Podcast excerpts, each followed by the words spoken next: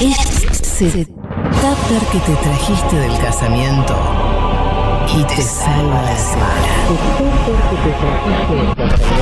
Futuro.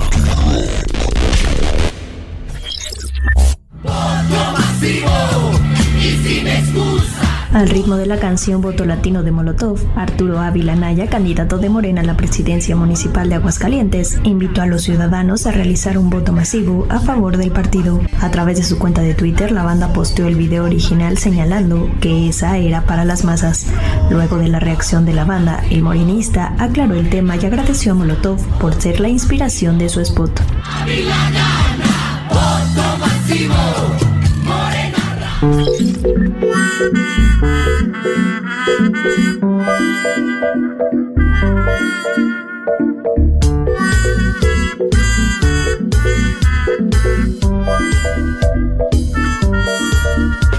Sí, como se dice en Twitter, popular opinion, eh, o creo que es. eh, yo banco las apropiaciones de la política de las canciones, viejo, va. ¿Para qué? Es más, lo justificaste con tu libro sobre China, ¿no? Va, sobre la- la- el, el copyright chino, eh, me acuerdo Sí. en su momento. Y, Ah, igual bueno. la- Sí. no, no, al de Byung Chun Han, pero me parece que es, que so- que es- que es surcoreano, esto de la apropiación, la copia y demás. Ahora, em, ¿qué pasa ¿no, en México con las campañas musicales? Porque se acuerdan que trajimos un audio de este muchacho que iba a llevar a Metallica, ¿no? Como principal medida. Ahora Ajá. esto del cover, ahora este cover sin pedir permiso. ¿Qué, qué está pasando con México y las, las campañas musicales? Bueno, ahí están, eh, por ahí no, no- no están con, con mucho, este, mucho ingenio propio. Eh, Yo pero para- pensé, sí. cuando, cuando habías arrancado con esa impopular opinion Sí. que ibas a bardear a, a Molotov, me asusté. No, No. Yo estoy para bardear- lado, Yo estoy, para bardear, yo estoy para bardear a Molotov ¿Por por, qué? Su, por su antipolítica. Porque si te la usan, y bancátela. Ahora diga, esa es para las masas. Nunca te metiste en política, Molotov. Te gobierna alguien que más o menos está cercano a tus ideales cuando escribías Gimme the Power. No, ¿O no? Para ¿No? mí no. Para mí AMLO no ¿Pero ¿Qué es. son, qué son anarcos? ¿Qué, qué, qué, piensan, sí, es Molotov? una- claro, es, es más, eh, más, más anarco. Mirá, a No mí sé me gustan los- los, activamente anarquistas. Yo pero- prefiero en eso los músicos argentinos que se comprometen y dicen, a este yo lo banco. Hay antipolíticos, por el, pero por el los DIPI lo decís, por el DIPI. Eh, bueno, no, a ver, no. Ah, si vale, vale para todo, viejo. No, te digo, el Indio Solari, por ejemplo. Bien, bien, el Indio bancando. Esta gente Sí. que hizo, que escribió Gimme Pa- El Indio escribía, yo voy en tren, no tengo dónde ir, y después dice, bueno, soy peronista. Estos señores no sé qué son. Bueno, Bueno, claro, es más la tradición mexicana, me parece. Quiero defender a Sí. Molotov. Dale, dale. Que es que eh, es cierto lo que dice Juan, yo estoy de acuerdo con el caso argentino, pero es cierto que en México, bueno, Colombia, bueno, Centroamérica en general también, la relación entre la sociedad y la política es muy distinta a la de Argentina-Uruguay. O sea, hay Mm, sí. como una autoridad que no se percibe de la misma manera. Entonces, me me parece que en ese quiebre hay algo que nos está diciendo Molotov, eh, que vale para México y vale para otros países que no eh, necesariamente son Argentina. Totalmente. Sí, bueno, sí, sí, son distintos los, los- los contextos. Eh, pero bueno. y después no se puede confiar en el candidato de Morena eh, porque usa barba candado, ¿no? Y todos sabemos que no se, puede, con- no se puede confiar en alguien que usa barba candado como este señor. Ah, se levantó durísimo Juanma hoy. Eh, Está Y ahí lo banco, ¿ves? Ahí uh, voy a decir una, ahí una, ahí lo recontrabanco. Sí. Dijo algo que me sorprendiste, Juan. Me, me sorprendió. ¿Con lo de la barba este candado? alegato. Sí, sí. me El candidato, eh, pues claro, porque los oyentes no lo ven, pero el, el- el- el que está cantando la canción de Molotov es un candidato que tiene su barba, barba candado circa año dos- 1998. ¿Cuándo la, eh, se Y popularizó? es una discusión muy añejada, es un señor Sí. con barba candado contra Molotov, digamos. Es una discusión muy vieja. Volvieron los 90, bien. Bueno, pero entonces eh, eh, hacemos causa común ahí, por la, la barba candado. El resto lo seguimos charlando. que estamos defendiendo, el derecho a ser libre. Uma rígida política de controle da natalidade. I asked one of the top people in China. I'm going to deliver Brexit. Dicen que yo soy el presidente pobre. Pobres son los que quieren más. The International Monetary Fund is also a... Nuestra gran nación, que viva México.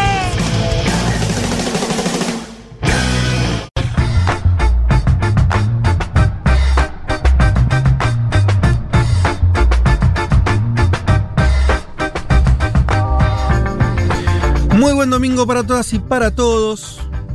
Domingo 6 de junio del 2021. Programa 167. Yo no sé esto, ya lo charlamos, creo que este año llegamos a los 200 o no llegamos. No sé si alguno hizo las cuentas.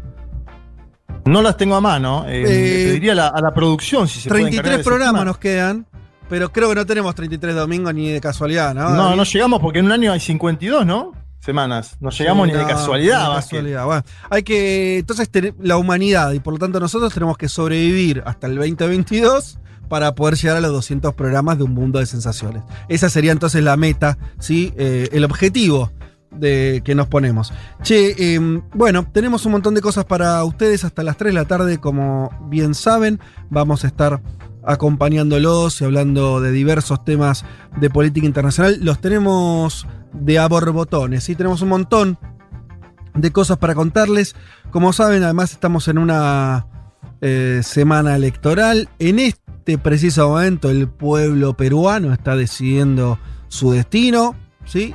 Lo gobernará de vuelta a un Fujimori o se van para otro lado eh, y ganará eh, la izquierda peruana. Bueno, veremos. Eh, eso es algo que obviamente no vamos a poder responderles durante el día de hoy, pero, pero sí vamos a estar comentándoles algunas cuestiones sobre, sobre cómo está transitando la elección Perú. Quien también tuvo elecciones eh, fue México. Y ahí, Juanma, ¿qué nos vas a contar de, de esa elección de medio término? Están siendo en este mismo momento mega jornada electoral en México. Es la elección más grande de la historia por la cantidad de gente que vota. Vamos a intentar ver cómo está el gobierno de Andrés Manuel López Obrador, que intenta plebiscitar su gestión. ¿Y qué pasó en la oposición? Porque se ha juntado la oposición, ¿no? Eh, eh, aquel famoso PRIAN que AMLO denunciaba sobre el PRI y sobre el PAN principalmente, bueno, es un hecho, se han juntado. Eh, en el medio está alguna declaración del canciller Marcelo Ebrard contra Luis Almagro, el titular de la OEA, eh, le contesta Almagro. Tenemos, tenemos varias cosas para Bien. pensar México y, y- y hacia dónde irá en esta elección, que evidentemente es muy importante para pensar cómo sigue Andrés Manuel López Obrador eh, en la presidencia de ese país. Bueno, súper interesante eso. Qué loco cómo cambió la política mexicana en poco tiempo. ¿eh? Esto que vos señalabas, el PRI y el PAN, que habían sido lo- lo- las coaliciones que se habían enfrentado durante años, ¿no? Me acuerdo de la famosa desbancada del poder del PRI justamente por el PAN.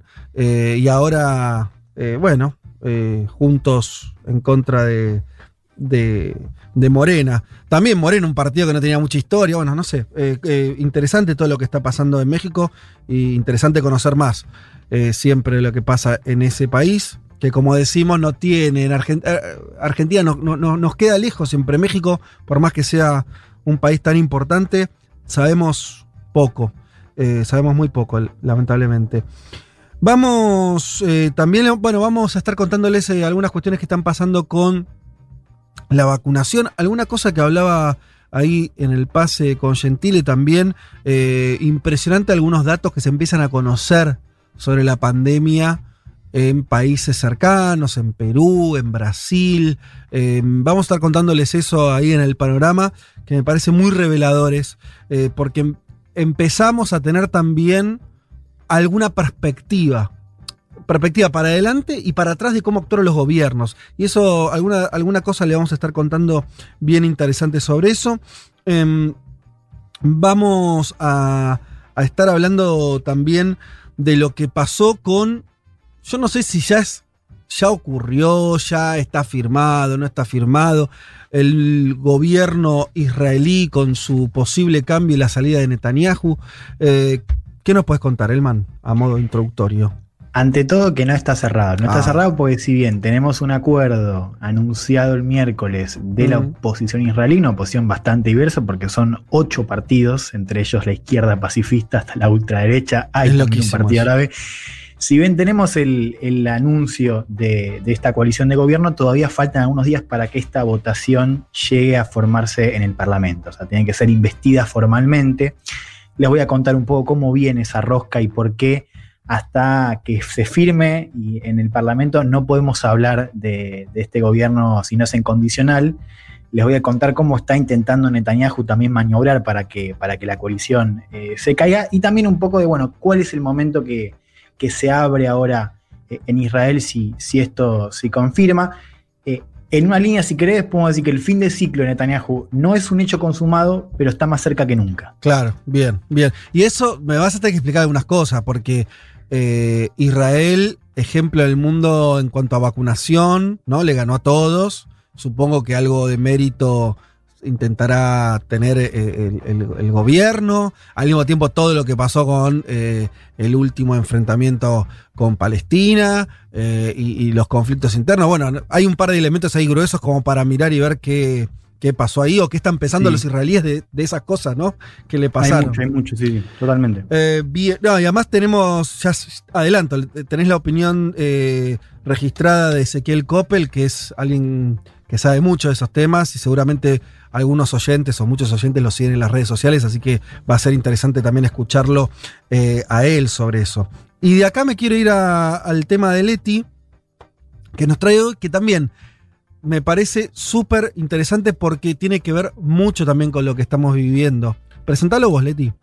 Sí, totalmente. Fede, vamos a hablar del National Health Service, que es el sistema de salud británico. Perdón, estoy. Eh, vamos a hablar del sistema de salud británico, que sí tiene que ver con lo que decías, porque justamente en medio de la pandemia eh, fue el momento en el cual empezamos a ver cómo funcionaban los sistemas de salud de los países. Y en el caso del NHS siempre se puso como ejemplo. Cuando se habla del sistema de salud británico, se habla de un, sistema con mucho prestigio. Así que vamos a intentar explicar un poco por qué se habla de esa forma, a qué hace referencia esta, este prestigio del sistema de salud británico y sobre todo cómo funcionó en el contexto este de pandemia, ¿no? En el cual, como decía, se puso el foco justamente en la respuesta de el- del, sistema sanitario a la pandemia. Bueno, súper interesante también eso, ¿eh? Y eh, no sé, también, eh, es un, también es un momento para estudiar esas cosas, ¿no? Como eh, no es casual los resultados que van a ir teniendo cada uno de los países enfrentados a la pandemia, de acuerdo también a qué bolilla los estados eh, le, dieron y también qué, qué herramientas. eh, y ahí, la verdad que el, el Sistema Nacional de Salud Británico es eh, algo súper interesante para, para estudiar. Bueno, como verán, temas varios, distintos y ricos. Y también, si tenemos suerte, vamos a tener una entrevista a, a David Carvalho, concejal de Medellín, que nos va a contar un poco qué está ocurriendo en Colombia, país convulsionado. En este programa lo hemos hablado varias veces de las protestas eh, que se vienen desarrollando en Colombia. Eh, y se vir- viralizó una intervención de él muy interesante hablando de, la represión y demás, así que vamos a estar, eh, si todo sale bien, charlando con él en un rato. Pero antes de que todo esto ocurra, como siempre, abrimos con un poco de música. Vamos a escuchar a la banda War, un poco de funk, ¿sí? Ahí va, haciendo Lowrider. All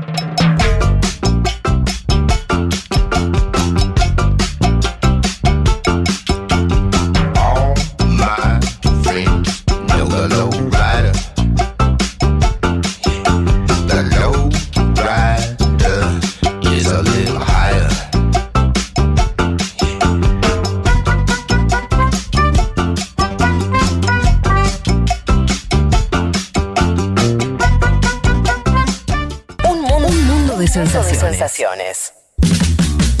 Vázquez, Carg, Martínez, Elman. Información justo antes de la invasión zombie.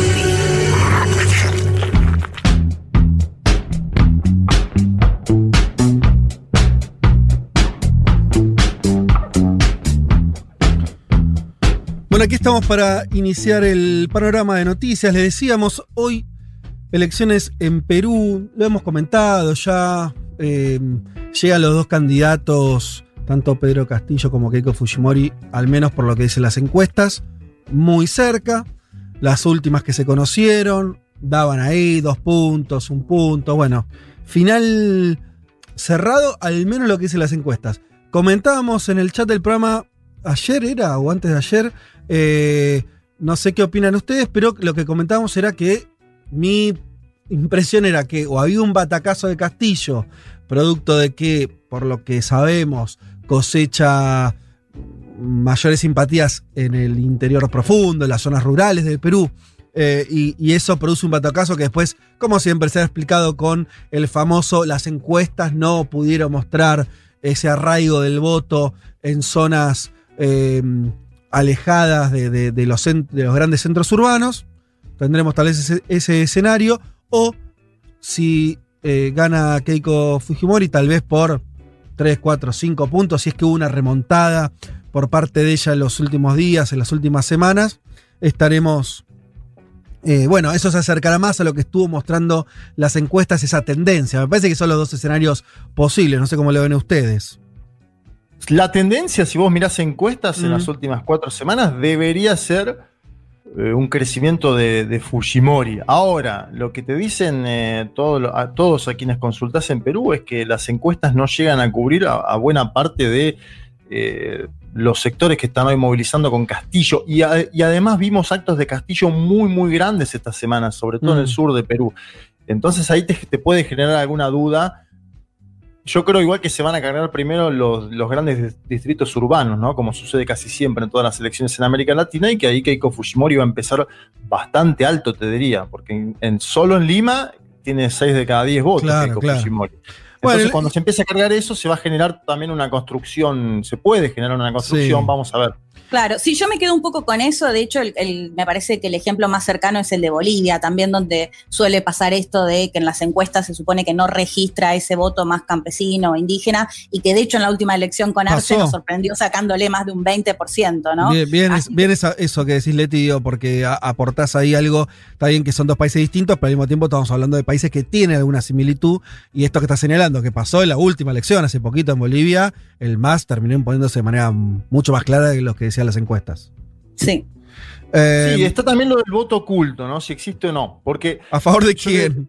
Claro, yo exa- esta- está muy bueno a favor de quién, porque mirá, voto oculto hubo en Bolivia Sí. a favor de Arce, hubo Sí. un voto oculta que no aparecía en las encuestas. Sí. Y voto oculto hubo también en Ecuador, y tenemos que decirlo, y fue a favor del banquero Guillermo Lazo el voto Mm. oculto en Ecuador. Entonces, también está interesante esa pregunta, ¿no? Claro, si sí. existe voto oculto, a favor de quién es, uno tendería a creer que eh, por, la- por las encuestas mayoritariamente hechas en distritos urbanos, que podría ser a favor de- del profesor Castillo, pero no lo sabemos, la verdad. Claro, sí, ahí la, la- la particularidad es que, que son dos, dos candidatos con un nivel de, de rechazo muy alto también. Mm. Y que eso quizás en otros años no lo tenés. O sea, tenés el caso de Fujimori, que sí, tiene un rechazo muy alto, pero también Castillo, ¿no? Por otros motivos. Bueno, veremos. Yo les cuento lo que más me sorprendió, que no fue esto, que ya un poco lo teníamos cocinado, lo estuvimos conversando en, los últimos programas. Este dibujo, esta, este, eh, arena donde, donde va a ocurrir la elección de hoy en Perú, sino algo que lo charlé en el pase y lo vuelvo a traer acá porque a mí me parece impresionante. Perú saltó de un día para el otro a contar 68.000 muertos por COVID, ya una cifra muy importante, ¿no? Eh, para el tamaño de Perú, etcétera, a 180. Sí. ¿Ustedes se dan cuenta? De hecho, Fede, ya con ese número anterior, ¿te acordás que durante el año pasado un buen tiempo tenía una tasa de mortalidad entre las más altas de todo el mundo? Olvídate, Digo, con, claro. con ese subregistro. Sí, sí, sí. Bueno, eso es lo que yo, estoy, lo, lo que yo trataba de, de- de- de- de decir. Eh, eh, pensemos que ya eh, el, el dato anterior tenía ya cifra parecida, eh, muy parecida a la de Argentina, con 32 millones de habitantes, ¿no? Un porcentaje considerablemente inferior al que tiene eh, Argentina. Y ahora salta a 180 mil muertos. Yo lo que decía es que vamos a empezar a ver eh, diferencias muy relevantes en cuanto a la gestión de la pandemia.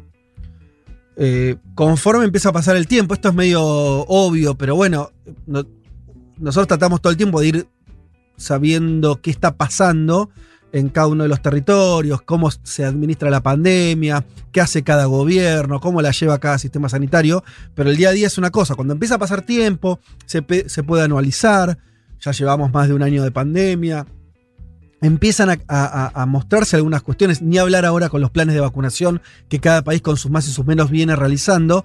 Bueno, esto de Perú, eh, yo lo que digo es, ojo, no va a ser solo Perú esto, ¿eh? Eh, eh, vamos a Ahí- ver, vamos a ver otros países donde cuando se empieza a ver algo que es eh, el caso de, de- de Perú es medio, medio grueso porque el, el salto este tiene que ver con que solo computaban a los muertos con un PCR positivo efectivamente hecho.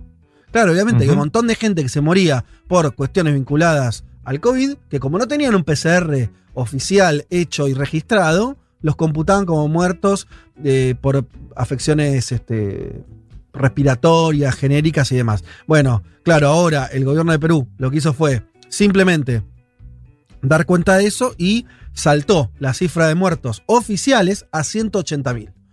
lo cual lo pone a Perú arriba en el top 1 en el mundo entre cantidad de muertos eh, vinculados a su población, ¿sí?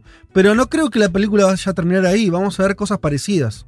Eh, y ahora, en un ratito, cuando hablemos de Brasil, eh, vamos a ver eso también. No sé si alguno Fíjate, algo. no, Sí. fíjate la, la instrumentalización que intentó hacer Keiko Fujimori durante el último tramo de campaña diciendo que le iba a dar 10 mil soles a cada familia peruana que perdía un familiar. Tiene que ver también con esas cifras abultadísimas. Claro. Hoy leía una, una nota que le hacían en Jacobin Latinoamérica a Anaí Durán de Nuevo Perú, Anaí Durán que está parte en el equipo trabajando con- en la campaña de Castillo, y ella dice, hace días se actualizaron las cifras, que es lo que vos comentas, y vemos que uno de cada 200 peruanos hemos perdido un familiar o alguien muy cercano, dentro Mm. de quienes me incluyo, claro, el padre de Anaí falleció el año pasado, la entrevistamos posteriormente a eso, y eso te marca también, ¿no? Uno, uno cada 200, es decir, uno, uno cada 200 peruanos perdió a algún familiar o alguien bien, bien cercano.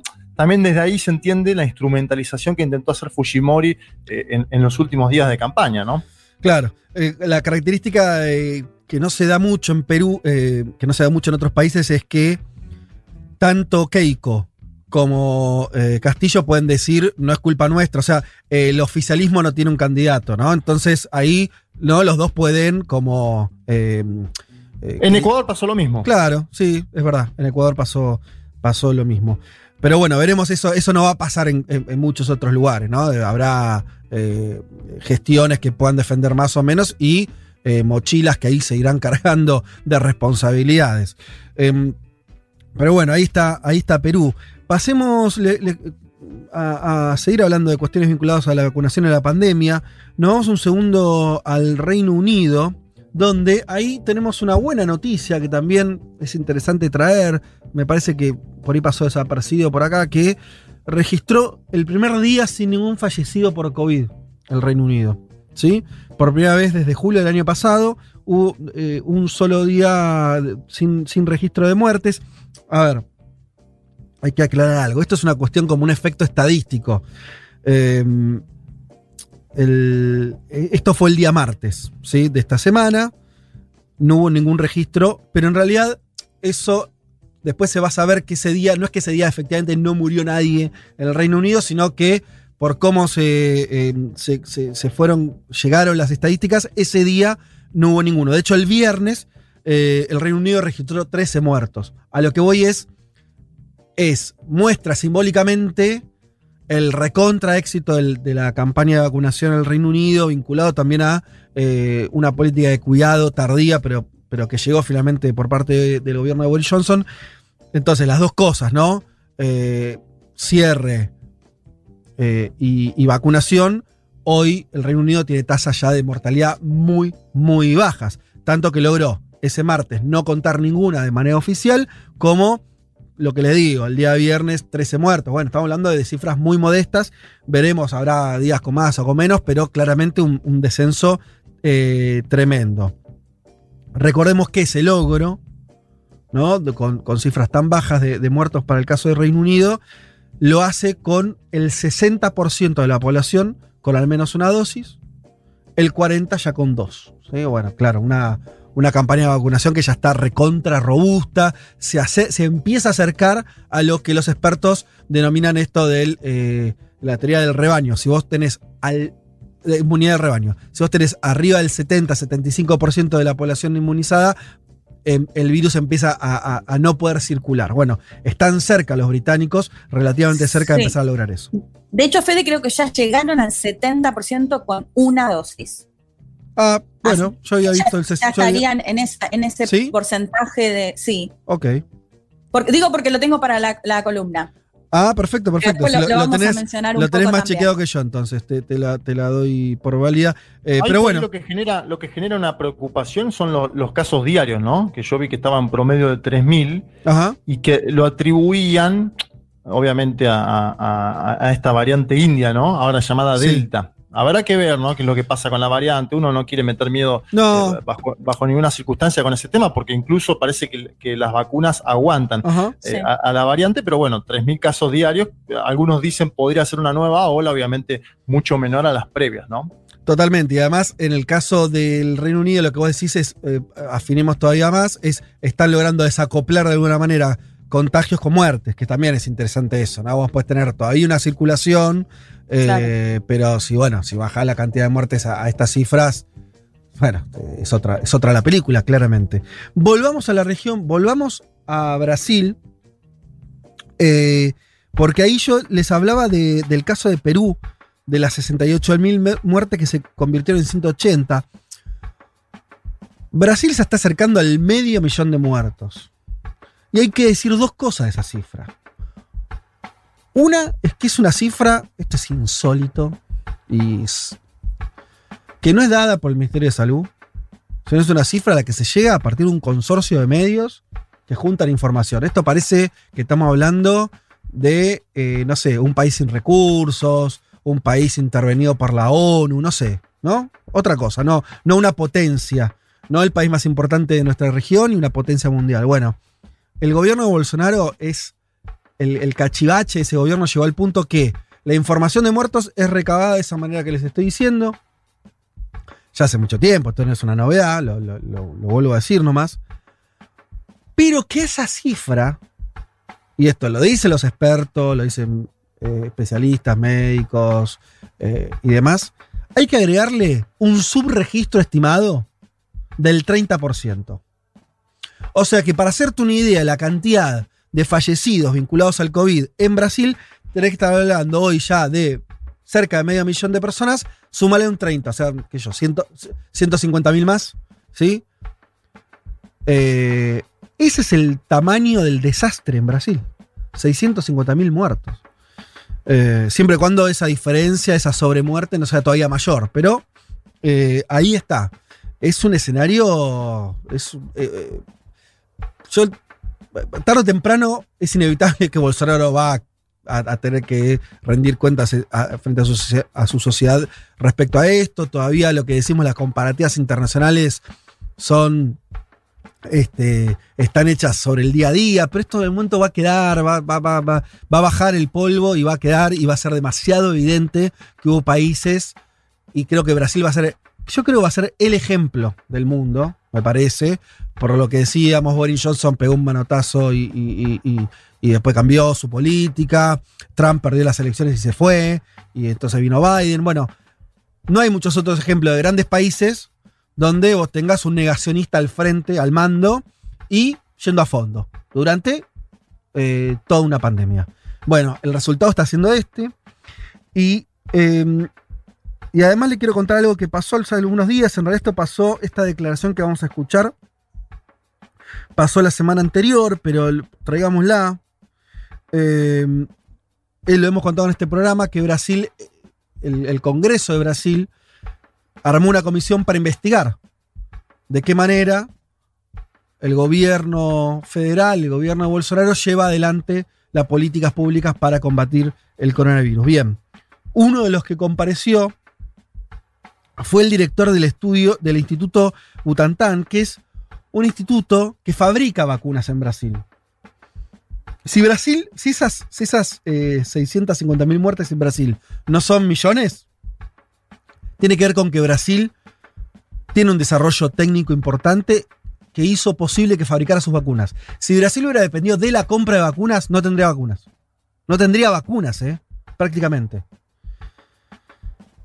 Este señor, presidente, director del Instituto de Butantan, donde se fabrica la mayor cantidad de vacunas que, a las que acceden los brasileños, bien, decía esto en el Congreso en Brasil. Quantas vacinas foram retiradas dos braços dos brasileiros em função dessa demora em comprar vacinas?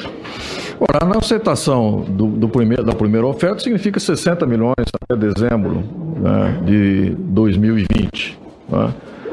A partir daí, quer dizer, essas idas e vindas, né, foi dificultando o cronograma. Bueno, se escuchaba medio mal el audio, pero básicamente lo que, lo que decía el director del Instituto Butantan, Dimas Cobas, que por culpa de decisiones políticas de Bolsonaro, del gobierno, del suministro de salud, algo así como eh, 60 millones de dosis que podrían haber estado disponibles para los brasileños no lo estuvieron. ¿sí? Vamos a ampliar esto porque es de una gravedad. O sea, a ver si, si nos enti- eh, estamos diciendo que hay gobiernos que, si- que se discute si hicieron más menos. Ahora está, lo que están discutiendo los brasileños es si el gobierno Bolsonaro atentó contra darle vacunas que existían en Brasil. Amplío. Eh, este Instituto Butantan empezó durante el año pasado, en junio, julio del año pasado, cuando em- se empezaba a vislumbrar algunos desarrollos de vacunas, se vincularon con eh, los, los chinos que venían desarrollando la Sinovac, ¿sí? Y empezaron a intentar hacer acuerdos para producirlas en Brasil. Brasil es un productor de vacunas ya importante, entonces tenían su capacidad instalada, su desarrollo tecnológico, científico para hacerlo. Los chinos, deditos para arriba, sí, dale, vamos. Y entonces, cuando el Instituto Butantan elevaba el acuerdo que tenía con, eh, con los chinos para hacer las vacunas, a nivel ministerial y a nivel presidencial, le explotaban el acuerdo. Se lo estallaban, decían no, no, no.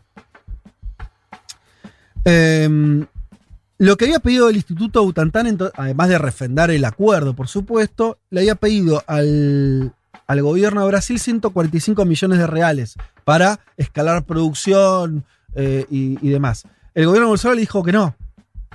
Sacó el financiamiento. No sé si entienden lo que estamos hablando. Es una salvajada que creo que no ocurrió en otro lado del mundo.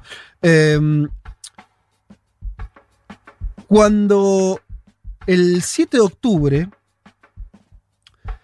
em, y esto está, lo dijo la comisión, el, director del instituto, eh, ofreció 100 millones de dosis, diciendo, bueno, che, tenemos el acuerdo para producir estas 100 millones de dosis con este acuerdo con eh, los chinos, y la posibilidad, y escuchen esto, de entregar 45 millones de dosis en diciembre.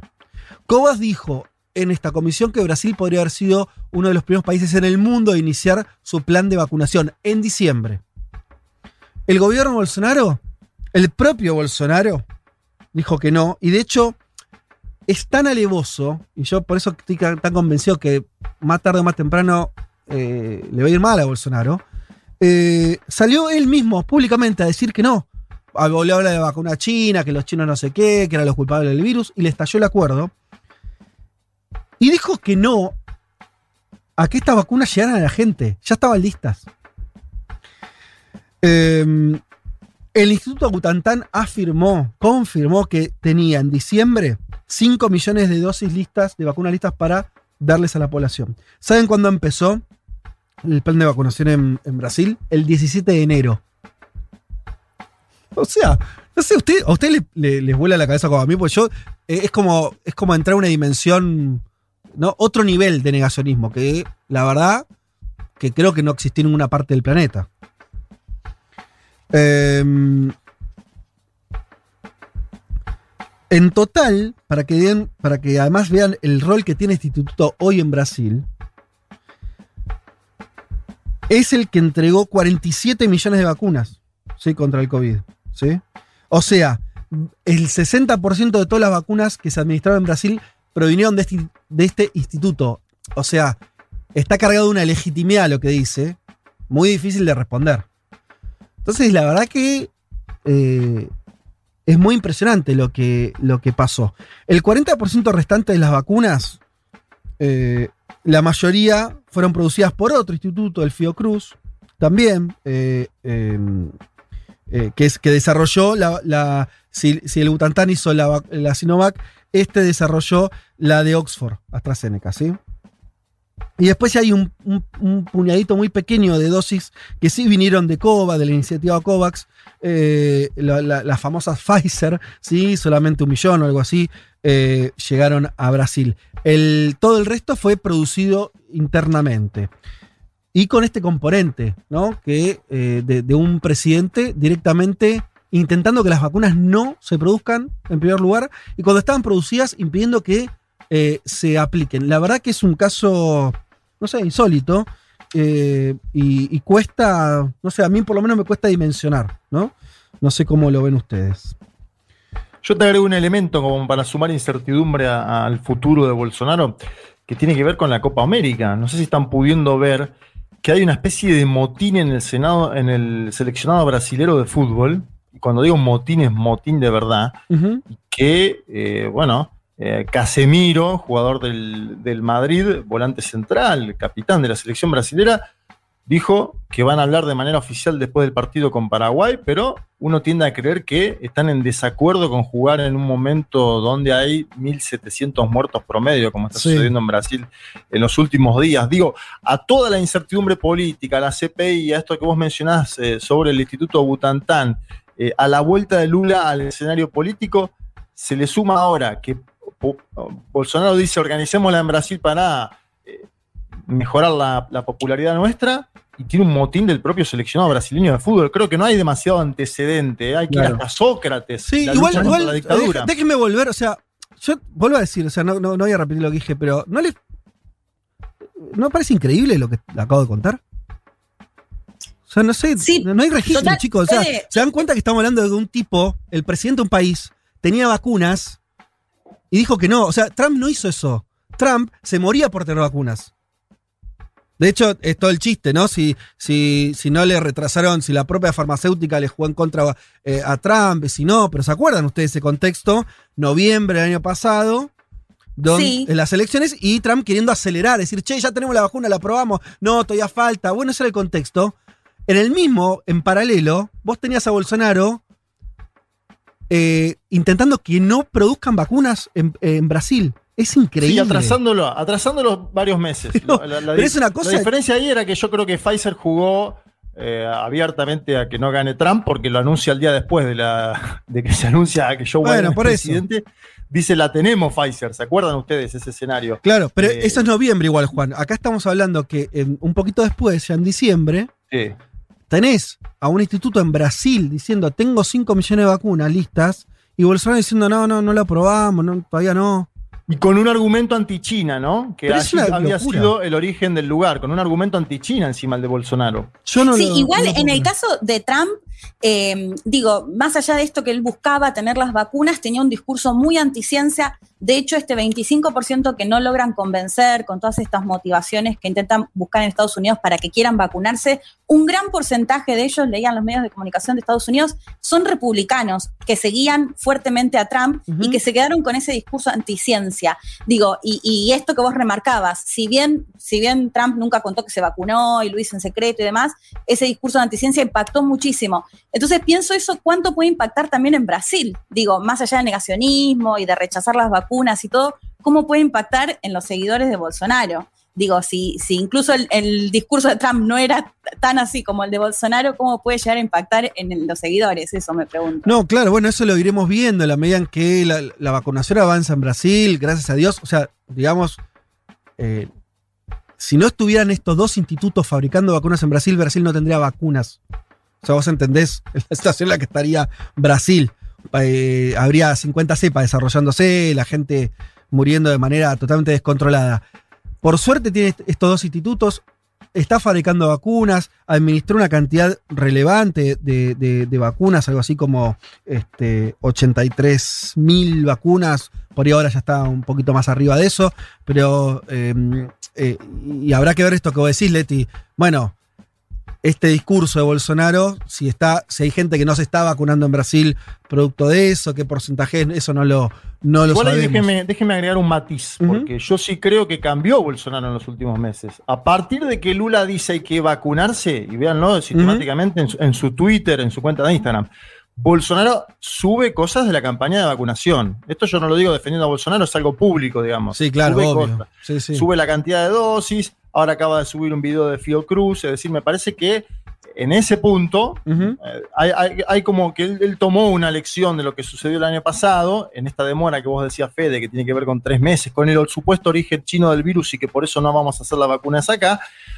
Y un despegue que tiene que ver también con las declaraciones de Lula. Lula sumándose a la campaña de vacunación, bueno, Bolsonaro dice, eh, esta es la línea que tiene que tener un jefe de Estado. Esto lo veo un cambio en los últimos tres meses. Sí, de hecho en la, en la cadena nacional, ¿no? Donde empezaron a cacerolear, él dijo que iban a tener vacunas este año para todos los brasileños y brasileñas. Sí, pa- parece, parece muy difícil que, que- que igual remonte lo que ocurrió. O sea, lo que hizo, lo hizo, ¿viste? O sea, y además, yo te digo, me impacta que, porque esto a veces se cuida más, ¿viste? Gente, no sé, me- el director de este instituto, otras personalidades. Bueno, parece haber una cosa de señalamiento, ¿no? De, que no, está, no se lo están queriendo dejar pasar, ¿no? Es una. em, eh, es muy pesado. Es muy pesado. Muy pesado lo, que hizo el tipo. Eh, veremos, veremos cómo, lo, digiere la política brasileña. Bueno, tomando lo que ustedes dicen desde el otro lado, el acercamiento de Fernando Enrique y Lula parece responder a esto, parece en un sentido común ya de la clase política, te diría de la elite política de Brasil, me parece que empieza a ver, o sea, cuando uno dice, bueno, ¿cómo se forma ese consenso tan rápido, si querés, alrededor de la figura de Lula? Y bueno, pero mirá lo que ocurrió. Mirá, mirá dónde estaba la política brasilera, ¿no? Entonces, las marchas, sumadle las marchas que son muy masivas que hubo, y yo te mencionaba lo de la selección brasilera, porque que Casemiro, que juega en el Real Madrid, opina así, indica algo, ¿eh? No, es joda que un futbolista de, de- la elite mundial opine en contra de un gobierno así. Sí, por ahora yo veo más movimiento ahí, no se acaba de decir Juan, que en el Congreso, ¿no? En materia de recepción a estos movimientos. Digo, en, en- en- en lo de las elecciones, lo de las calles, antes que en el Congreso. Digo, para responder un poco eso que preguntabas vos, Fede, de cómo está digiriendo la política brasileña eh, esta revelación. ¿en qué sentido decís que es poco Y movimiento? que no cambió, digo, vos ves sistemáticamente, a ver, ante todo, digo, es verdad que, que esto, decís, bueno, eh, esto es terrible. Es cierto, digo, quizás es, es- es una declaración peor que la que teníamos en las últimas semanas o revelaciones de las últimas semanas. Ahora, también es cierto que Brasil y Bolsonaro de por sí ya viene con una larga lista de desmanejo, de desmanejo a propósito incluso, de falta de plan, y sin embargo los números en el Congreso casi que no se alteraron. Quiero decir, hoy Bolsonaro está enfrentando una comisión en el Senado que se está preguntando por estas cuestiones, y de ahí viene lo que traes vos, y sin embargo, lo que leemos de Brasil es que los números para, para que se avance en el Congreso, para impeachment o para que haya algún tipo de castigo, ¿no? que sería removerlo, siguen estando igual. Quiero decir, o sea, no se mueve mucho la cuestión ahí.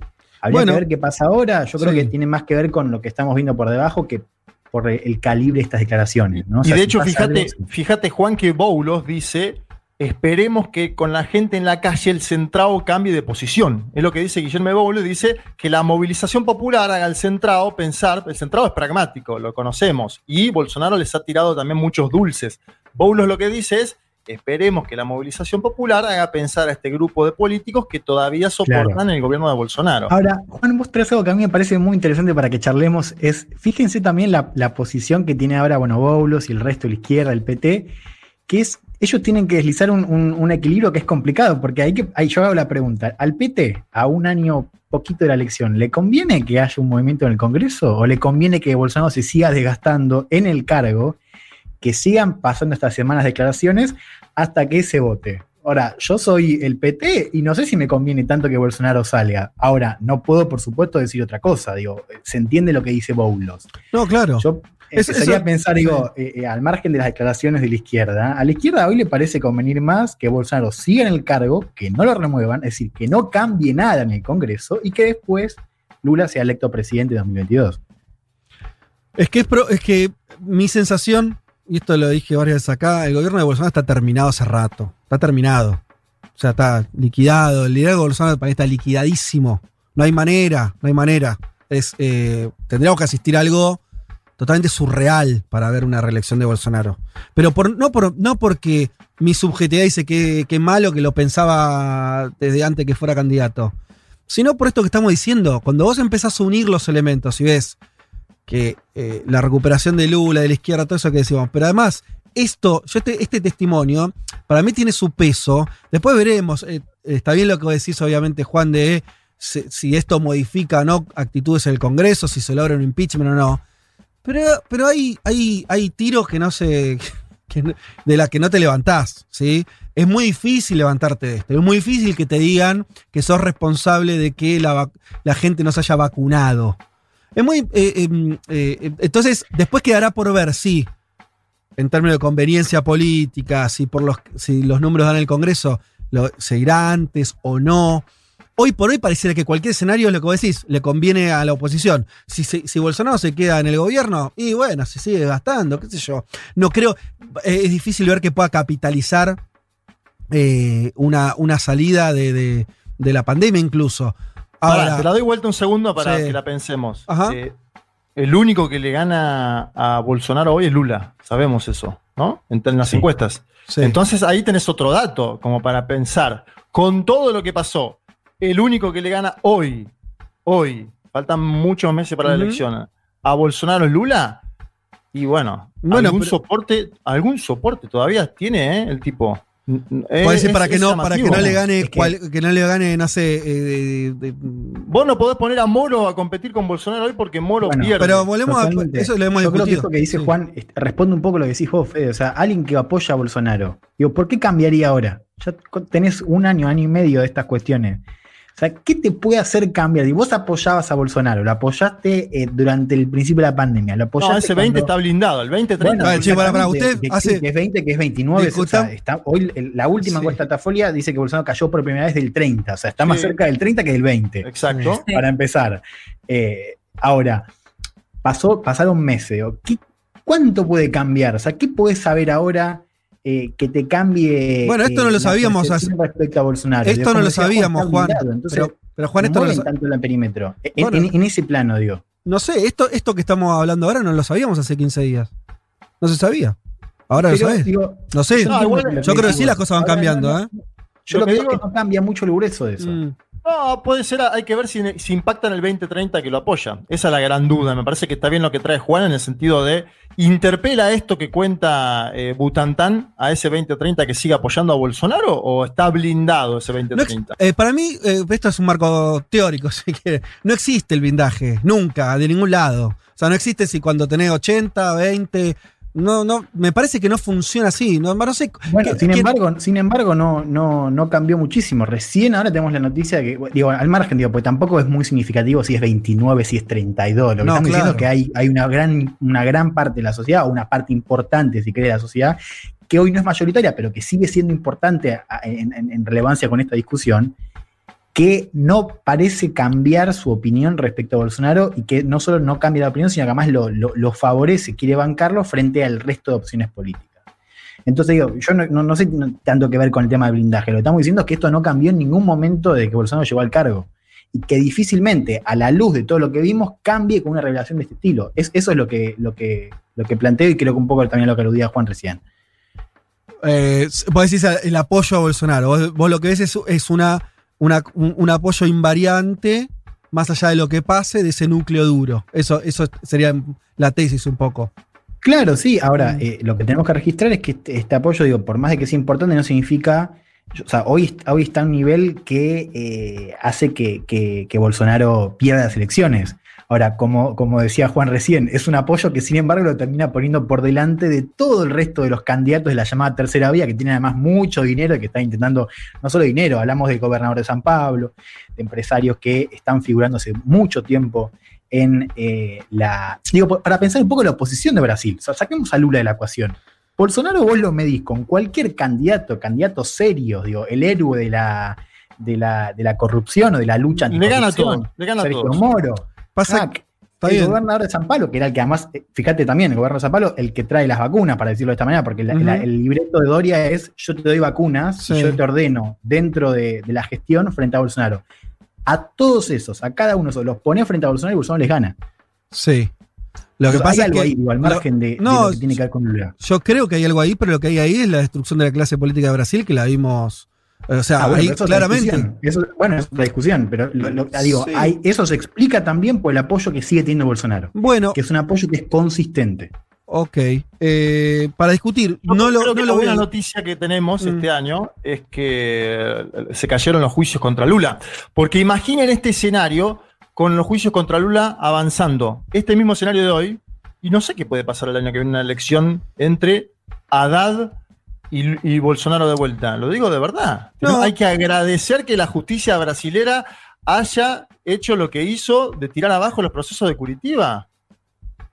No, claro, sería, sería otra, o- otra Otro completamente cantar, la realidad. Pero Sería bueno, preocupa- sería preocupante. Sí, yo me, que- me quedo con lo de Juan, lo que dice de, este, de estos seguidores que siguen apoyando o por qué cambiarían, digamos, su apoyo a Bolsonaro, que en definitiva tuvo esa postura siempre. Lo sumo, lo, lo sumo en lo económico, porque por ahí lo que estamos viendo en otros países es mucho enojo ya por una situación de indicadores negativos económicos que venían desde hace tiempo que con la pandemia se agravaron. Y en el caso de Brasil, el discurso de Bolsonaro, de esto de no cierro, no, no cierro, no, de hecho, algunos indicadores económicos que en el último tiempo han mejorado un poco, que si bien han caído, por supuesto, como todos los países en la pandemia, en algunos casos menor a otros países que por ahí tuvieron restricciones mucho más fuertes. Digo, me- estoy de acuerdo con esto que dice Juan, es difícil o no encuentro esto que por ahí sí se ve en otros países por los cuales podrían llegar a perder estos seguidores que, tiene hasta hoy Bolsonaro. Y ni hablar si vuelve además a implementar la ayuda económica del año pasado, que habíamos visto que en plena pandemia, cuando nosotros decíamos cómo puede ser que mantengan o que sigan apoyando a, este tipo negando el COVID, eh, se veían incluso mejoras, digamos, en el apoyo de la popularidad de Bolsonaro.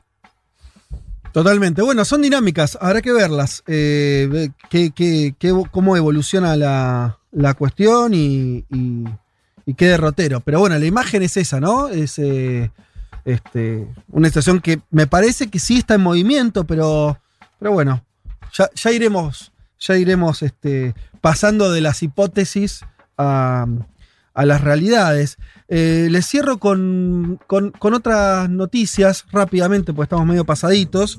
Eh, ah, no, muy pasaditos. Me tengo que ir rápido. Bien, pero lo- nombrémoslo simplemente porque parece pertinente. El G7 acordó eh, un impuesto del 15% como piso para las grandes empresas. Esto, qué lindo es ser potencia mundial y cambiar las reglas de juego en tres minutos, ¿no? Porque vos tenés, o sea, esto que acabo de nombrar es, fue solamente posible porque Estados Unidos dijo, me parece que tenemos que ir por este lado.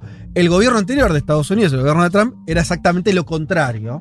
¿sí? Jamás el G7 y por tanto la economía mundial podría haber llegado a un acuerdo de este tipo. La única explicación de esto eh, es que, que, que la administración de Biden dijo, bueno, tenemos que ir por este lado porque internamente nosotros también queremos eh, aumentar la tributación de las grandes empresas para generar este neo-keynesianismo o como sea que está intentando hacer allá eh, y, impulsó esto, bueno, cuestión de semanas, ¿cuánto le llevó a Biden? Es impresionante, ¿no es hermoso? Eh, tiene alineado a todo el G7, ahí salió el ministro de Economía del Reino Unido, eh, Sushi Sunak a decir, estoy encantado de anunciar que hoy, después de años de discusiones, los ministros de finanzas del G7 han alcanzado un acuerdo histórico para reformar el sistema fiscal global. Mira vos, en realidad es esto, es la coyuntura norteamericana. yo ¿eh? me había, yo me había creído que el impuesto a las grandes fortunas íbamos camino a Venezuela, Sí. Cuba. Mirá vos, el Vamos, G7. vamos camino al G7. Este es un punto de partida y en los próximos meses lucharemos para asegurar que este impuesto corporativo mínimo sea lo más alto posible, o sea, por arriba, porque en realidad se hablaba del 21, ¿no? Después quedó en el 15. Y esto que lo dice el ministro francés. Yo me río un poco porque me causa gracia, se, se, se, se cuelgan la medalla. Chicos, lo único que cambió fue la postura de Estados Unidos. Eh, Claro. pero bueno, eh, bienvenido, porque qué sé yo, para el lado de la justicia. Eh, y también el ministro alemán, Olaf Scholz, dijo eso, que era histórico el acuerdo y eh, es una muy buena noticia para una fiscalidad justa y solidaria y mala para los paraísos fiscales de todo el mundo. Veremos si, si efectivamente eso es así. Porque hay algo, esto, nos cansamos de ver series en Netflix, ¿no? Eh, y todo el, el- el- mundo bien pensante diciendo, qué barbaridad, las Islas Vírgenes, qué barbaridad, bueno, los Panama Papers, ¿no? Eh, y todos los ricachones del mundo escondiendo sus fortunas. Yo tengo mi duda de que esta decisión, no sé si alguno tiene una idea contraria, sea el fin de los paraísos fiscales. Me parece que son demasiado útiles para algunas personas muy poderosas como para ver el fin de esto, pero ojalá vayamos a un capitalismo más regulado. ¿Qué, Elman? No, nada, estaba festejando el. Fue el- Biden. El de, de David. Que me Biden- encanta, me encanta Biden ese-. Mejoró muchísimo el programa con, eh, con este con este sonidito de botonera de haciendo- Che, bueno, hasta acá entonces eh, el programa de noticias. Un mundo de sensaciones. Federico Vázquez, Juan Manuel Carr, Leticia Martínez y Juan Elman. Un programa sobre política internacional que no cree en teorías conspirativas. Bueno, casi. Futuro. Futuro. Un mundo de sensaciones.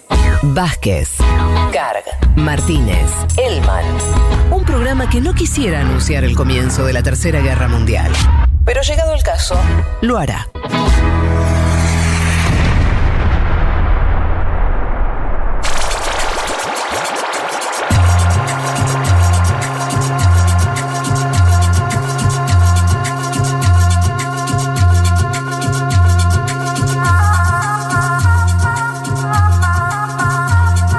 Bueno, aquí estamos en un estudio. Ah, qué frío. Yo me acabo de poner un saco.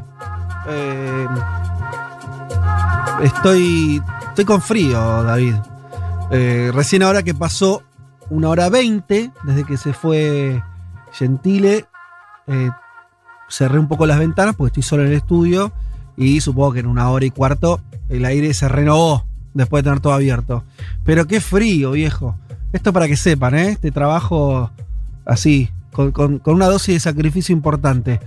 Eh, bien, Nos vamos a, México, elecciones.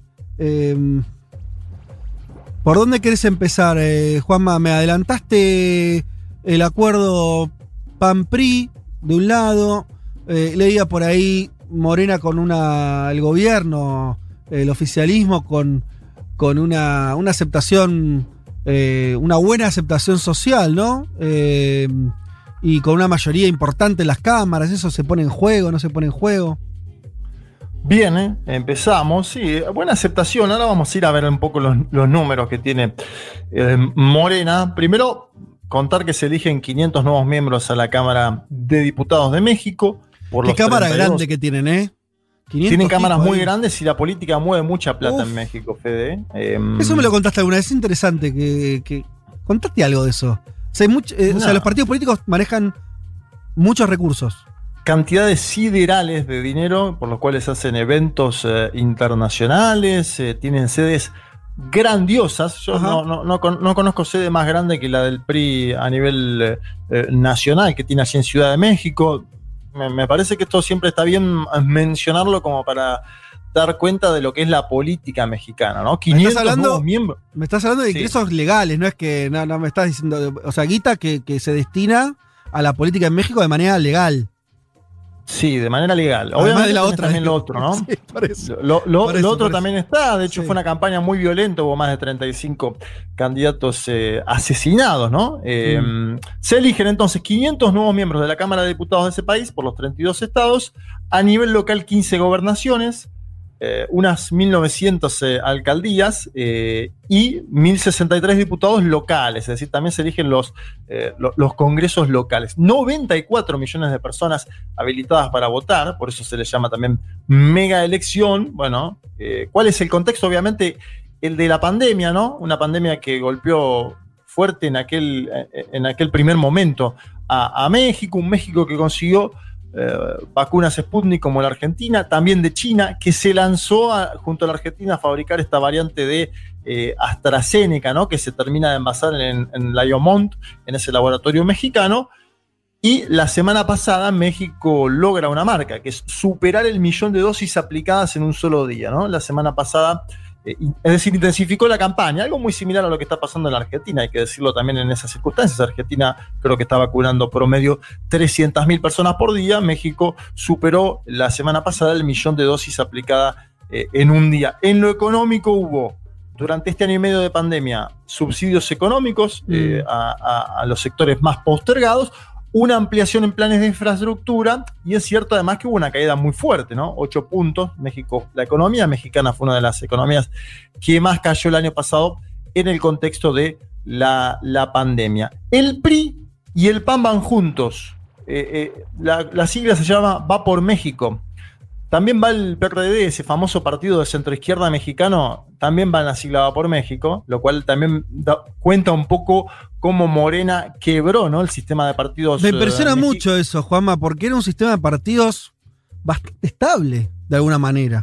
Durante muchos años tuviste al PRI como el gran partido, el PAN como Sí. un partido de centro derecha muy establecido, el PRD como una opción de centro izquierda que gobernó la Ciudad de México, después se na- nacionalizó. Digo, había un esquema ahí. Y de pronto viene AMLO, Morena, irrumpe y chau, reordena todo. Es muy impresionante eso. Y, y de hecho, yo creo, viste que a veces está ese debate de cuán progresista, nacional popular es el gobierno, de Morena. Yo pienso mucho en eso eh, y analizándolo también con la Argentina, vos tenés que caracterizar a los gobiernos por lo que tienen enfrente también, más allá de las medidas puntuales que las fuimos comentando y demás. Sí. Eh, La famosa correlación de fuerzas, dirías. Claro, te digo, que se haya juntado todo, todo ese arco heterogéneo que era la, la- la política mexicana tradicional, ¿no? Como se le llama, habla bastante también del carácter del gobierno de Andrés Manuel López Obrador, del- de, cómo llegó y se impuso eh, eh, en, en determinadas circunstancias.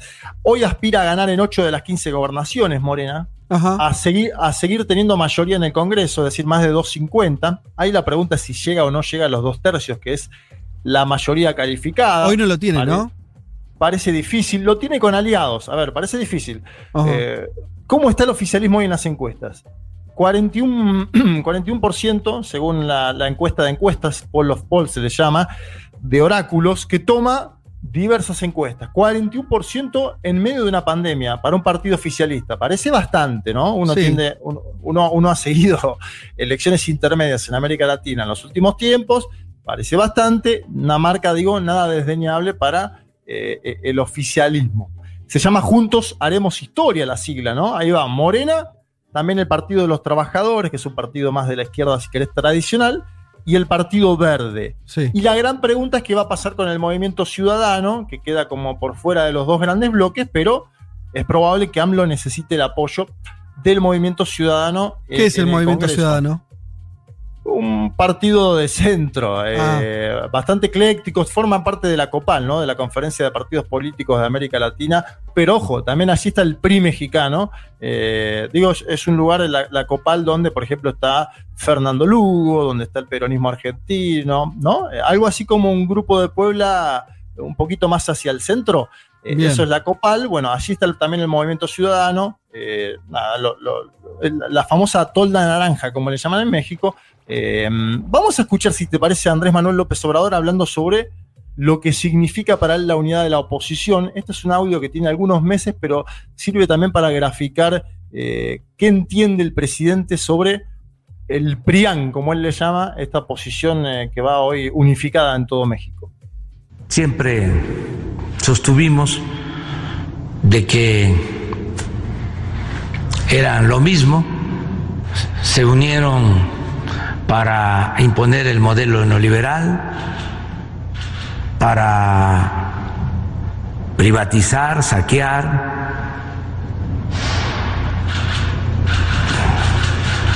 imponer un régimen antidemocrático, corrupto, que llevó al país a una grave crisis económica, social, una crisis de pérdida de valores. Es muy bueno esto porque se termina con la simulación, con la hipocresía. Interesante esa frase final, ¿no? Es bueno esto porque se termina con la simulación, eh, con, la, con la hipocresía. Hace tiempo que Morena viene utilizando la, la sigla PRIAN, ¿no? Para hablar de la oposición y ahora se la deja servida la oposición, va todos juntos. Eh, ¿Qué denuncia el, el PRIAN, como dice Morena? Eh, denuncian primero que AMLO quiere ir por todo. Bueno, o sea, a- aquellos que somos más grandes nos acordamos de este tipo de campañas contra un gobierno eh, nacional popular porque la- hay una idea de una nueva constitución. Una idea, la nueva constitución está más presente la idea en la derecha que en la izquierda, ¿no? Que supuestamente AMLO. Que Un proyecto AMLO- de, de reforma constitucional.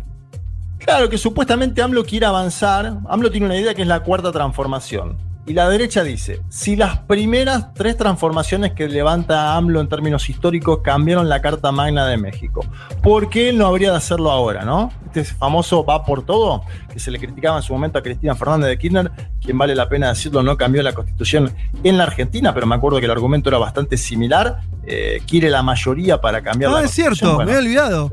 Pero estaba ¿Te ese fantasma de la reforma constitucional.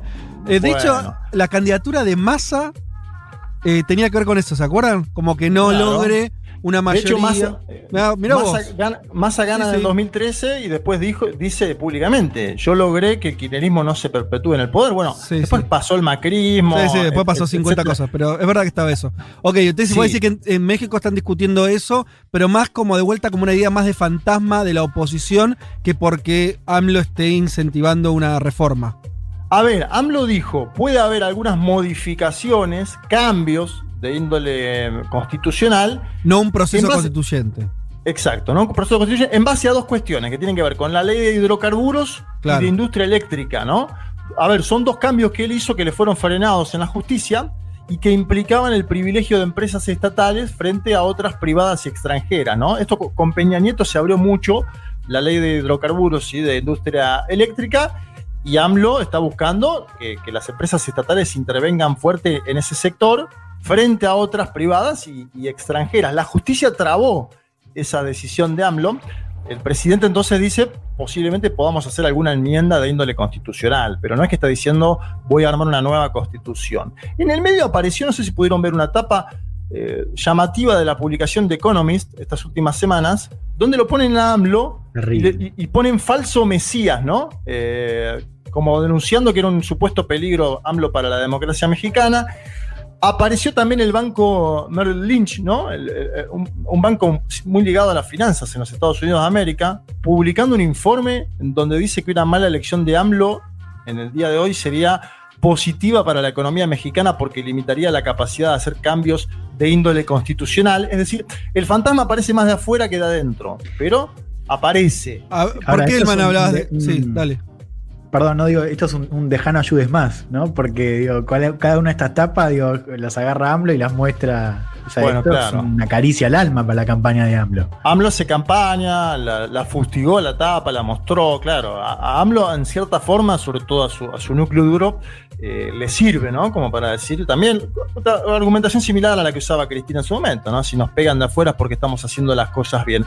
Ojo, la oposición a AMLO también utilizó un golpe bajo que fue una tragedia en una línea del metro, la línea 12 del metro, donde fallecieron 26 personas, un hecho lamentable, triste, sucedió en los primeros días de mayo, y yo les traje un audio del PAN, que va dentro de esta sigla Va por México, para que vean el tono, ¿no? Porque acá además le buscan pegar directamente al ex jefe de gobierno de la Ciudad de México, estoy hablando del canciller actual, Marcelo Ebrard. Escuchemos el spot del PAN para ver el tono de la campaña. La incompetencia y la corrupción cuestan vidas. Esta vez no pueden echarle la culpa al pasado. Marcelo Ebrard construyó y autorizó la línea 12. Mario Delgado, presidente de Morena, lo pagó. Y Claudia Sheinbaum no le dio mantenimiento. Ellos son los que gobiernan la ciudad desde hace 25 años. Morena tiene al país metido en un caos de inseguridad y estancamiento. El 6 de junio podemos escoger una Cámara de Diputados con visión de futuro y a favor de México. El 6 de junio, dile adiós a Morena. Vota PAN. Bien, ayer, ayer estuve mirando bastante la- las campañas del PRI, del PAN. Esas Están- sirenas, ¿no? Unas sirenas Está- ahí. Sí. No, este, este spot mete un miedo tremendo. Eh, eh, est- están mimetizadas las campañas, ¿no? Más allá de que son spots de cada uno de los partidos. Y parece, yo no sé cómo lo ven ustedes, eh, pero parece ser una unidad más bien defensiva, ¿no? Tomando en cuenta esta nueva configuración que decíamos antes de fuerzas en la política mexicana. Eh, alguien, alguien desde México también me decía ayer, a quien consultaba, me decía, mira, si no podemos diferenciar entre el PRI y el PAN, el argumento de Morena de que son lo mismo se agranda. Claro, Eh, claro. Sí, me, sí. me decía, me decía alguien que justamente trabaja en comunicación política en México, ¿no? Como diciendo, efectivamente, encontró López Obrador algo para apuntar que ahí está. Uno de los eslogan principales de, de la sigla Va por México es alto a Morena y a la destrucción de México. Eh, Eh, y perdón, Morena, perdón, en plan- sí. Juanma, la, la unidad, eh, que me quiero detener eso que decías, eh, parece un acto defensivo. A Sí. ver, rápidamente trato de pensar la lógica, a ver si va por ahí o no, que sería bueno, si, si el gobierno tiene cerca de 40 puntos, supongamos, ¿no? Que tiene 80, tampoco tiene 30, tiene 40. Claro, si la oposición va dividida y cada uno saca 20, no sé. Claro, es, un- es, es- es- es una. quedan muy debilitados. O sea, en cambio, si van juntos y se acercan, no sé si a un 40, un 30, un 35. Bueno, es otra, otro empuje, ¿no? Otro pulso. Exacto, es Claro. eso. Van a intentar mostrar un 30, 35, es lo que vos decís, Fede. Es así, es, es una unidad. en Tiene, tiene a- sentido. Pasa que te llevas, el medio te lleva lo, lo programático, porque si es lo que decís, te juntás el partido de derecha con el partido de la eh, Revolución Mexicana y va, queda medio, medio desdibujado todos los límites.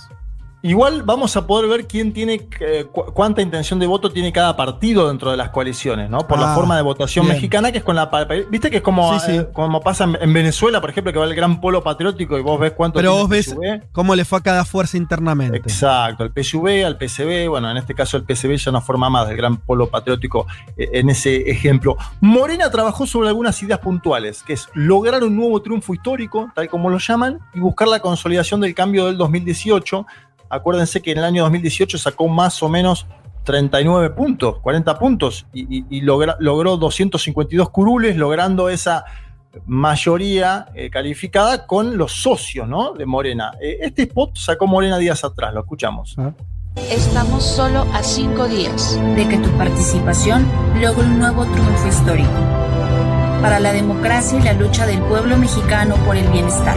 Con tu voto se consolidará el cambio verdadero, los apoyos a quienes más lo necesitan y sobre todo extirparemos años de corrupción y saqueo de la perversa alianza del PRIAN.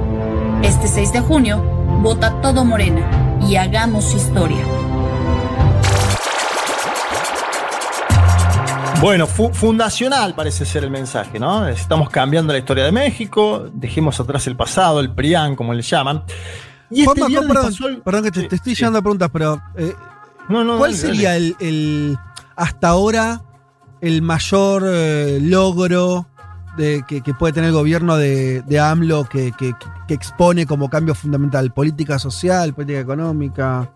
Yo malo- creo que un poco, no, un poco de las políticas sociales. El tema, Fede, que es dif- muy difícil cuantificarlo porque gobernó gran parte de- de- del periodo que lleva en pandemia, ¿no? Claro. Eh, el gobierno de López Obrador. Eh, en ese sentido, uno, uno tendería. Ahí tenés una Sí. diferencia, por ejemplo, con, con los kirchnerismos que mencionábamos nosotros, Mm. que era un momento donde la economía crecía, eh, había medidas eh, distributivas. Obviamente, acá tenés medidas para paliar la situación de pandemia, pero vos no, no es que decís esta medida puntual eh, se, se- se la pone.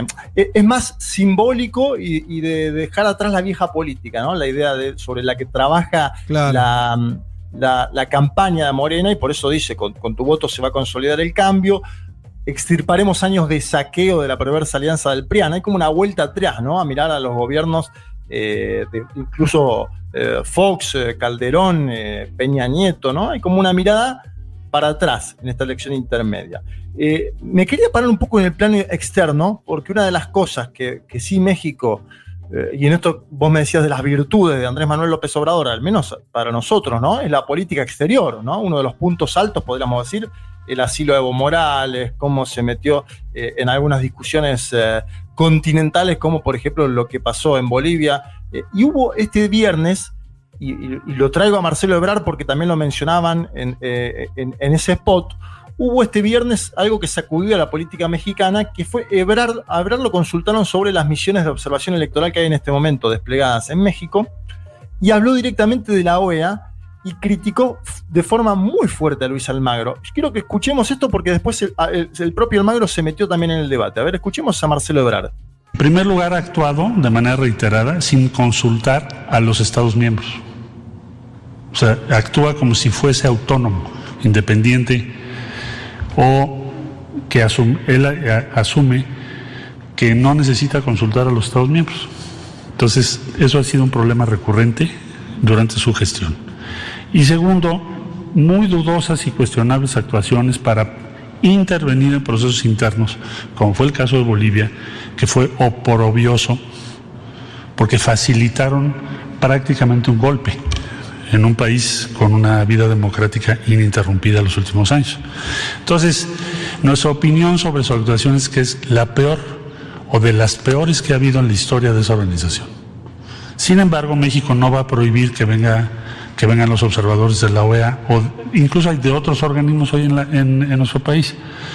La única obligación que tienen ellos es respetar la legislación mexicana. Y eh, así estaremos vigilando que sea. Bien, ahí, ahí lo No lo quiere duro. Almagro, eso está claro. Duro, duro el canciller Ebrar. Eh, hubo un tuit posterior ¿no? de, de- de Felipe Solá, quien dijo que Almagro estaba queriendo influir en las elecciones de medio término que hay hoy en México. Eh, pero Ajá. digo esto como para también mostrar ahí. En el momento en el que Solá tuiteaba eso, Almagro pisó el palito de Ebrar. Sí, Y le, lo vi. Y le, le contestó. Sí. Eh, que lo pasemos también como para valorar cómo este señor opina de lo que pasa Me en otros increíble, países. me pareció impresionante, sí. A ver, escuchémoslo y después lo analizamos un poquito. Este es eh, Luis Almagro, el titular de la Organización de Estados Americanos. Hablando de mala gestión, eso es, es muy raro. Como, como yo soy eh, buena gente, obviamente, por mi parte le deseo que ninguna obra más que él haya hecho como jefe de gobierno de la Ciudad de México se derrumbe. Pero parece un, una espe- me- que no sé, como. es un como un troll. ¿me ¿Entendés? El chabón que está al frente de la OEA. se supone que no, no está chicaneando. Pues además, eh, Ebrard le, le- le tiró en su. en lo que pueden debatir, que tiene que ver con la gestión en términos de. de- o sea, cosas que tiene. eh, es como. Sería más lógico si Almagro cuestionara la, la forma en que están llevando adelante las elecciones Claro. en México, ¿no? ¿Entendés? Pero Una- tirarle una cosa de corrupción, una cosa, una Sí. locura. Que me, me hace acordar mucho a Lucas Lach, solo que Almagro sigue, sigue el cargo. ¿Viste esa cosa de decir, señor, qué está diciendo? Como, No, y, y qué patético que tenga que aclarar él que es buena persona, digo. Que él mismo Sí. se diga que es buena persona. Algo que en Uruguay desmienten, ¿no? Esto de que Almagro, eh, yo soy buena persona, bueno, en, en Asterisco, Uruguay lo- asterisco, Juanma, ¿quién lo sostiene a Almagro? Hoy, ya que no está el gobierno republicano de Estados Unidos, ¿lo sostienen los demócratas un poco igual? ¿Se sostienen en el aire? Eh, Te digo que es una, es una ¿Quién lo muy linda pregunta para, para investigar de acá en más porque la, la- no, no sé, la, No hay- la no hay una CIA, respuesta diría, La CIA, que no sé quién nos sostiene a Almagro hoy, o sea, no, Pero- el par- no, habría que preguntarle a Juan Sebastián González, el hombre de... Bueno, Uruguay y Colombia votaron a favor de la elección, Chile también. sí, sí, no, no, pero esa fue una elección que, que fue en medio de barbijos el año pasado cuando Donald Trump todavía tenía chances. Digo, Mm. la OEA también hay claro, que pero está bien, pará. Lo que trae Juan es cierto. Es, eh, la él se reelige, tiene mandato, Sí. eh, no sé qué son, cada cuatro años. ¿Cuántos? cuántos? Cinco años. Cinco años. Eh, y no sé si hay antecedentes o no de cambios, o sea, de que, de, de- de que lo rajen a alguien que, que- que tiene una votación a favor en la OEA. ¿Cómo- ¿Entendés? Si cambia el. Eso, la verdad que no lo sé, no sé si alguno de ustedes lo, lo tiene claro. Creo que, que en general los periodos esos medios se respetan, pero también. Sí, se cumplen. Claro, pero en este caso, viste, hay una sensibilidad acá. ¿Qué decir? Digamos esto, como latinoamericanos, uno le pediría a la administración de Biden decir, bueno, pónganse media pila, ¿no? Porque la verdad que tiene un personaje que responde un, a un contexto que no existe más. Sí, a ver, él, él por ahí se vio fortalecido con la votación de Guillermo Lazo en el Ecuador. Hay que ver hoy qué pasa en Perú, ¿no? Me imagino que si Pedro Castillo gana en Perú, va a ser una cosa y si gana Fujimori va a ser Mm. otra. Es decir, Alma- Almagro está. Ahí está Brasil con Bolsonaro, está- volviendo a lo que Está, decíamos, ¿no? está planificando su subsistencia en los próximos años en base a las elecciones que vienen en América Latina. Sí. Olvídate que si gana Luis Ignacio Lula da Silva en Brasil el año que viene, Luis Almagro va a ser eyectado de ese sillón de alguna forma, porque va a haber un amotinamiento de los países progresistas latinoamericanos que ya lo están intentando pechar, porque lo que hace Ebrar también es pecharlo, lo que hace Felipe Sola es pecharlo, es decir, hay un bloque Sí, sí, sí. progresista Y lo cual que es- lo está está bien, porque es, porque es muy cachivache, ¿no? Hay cosas. Uno, una cosa es ser de derecha, otra cosa es ser Almagro, ¿viste? Hay como. Son niveles, son niveles que son distintos. ¿no? Para, si, si, si América Latina era Áñez, bueno, ponele. Puede estar cualquiera en la OEA. Ahora ya estamos en otra etapa. ¿Qué sé yo? Claro, por eso. Es otra etapa o, o- o son etapas en el medio que se mezclan. Por Mm, eso yo sí, mencionaba lo, sí. de, lo de Lazo. Fue una muy buena Está noticia bien. para este señor que Lazo gane en el Ecuador. Hay que ver si hoy tiene una buena noticia con Fujimori o si tiene una mala noticia con el profesor Castillo. Lo que me parece sí increíble es que siga hablando, involucrándose en campañas electorales ajenas, externas, no, no, antes, antes de la elección. Esto que hizo es gravísimo, eh, instrumentalizando una tragedia, ¿no? Para pegarle al canciller, la verdad. Bueno, eh, hoy, hoy el, el- hasta hoy el famoso PRIAN, como le dice Morena, y vuelvo, digo que Morena es el partido de AMLO, porque alguien preguntaba quién era Morena, hoy el famoso PRIAN gobierna en unos 24 estados, y Morena y aliados en 7. Ah, mirá vos, qué, qué, qué poder territorial que tienen todavía entonces lo- los partidos tradicionales.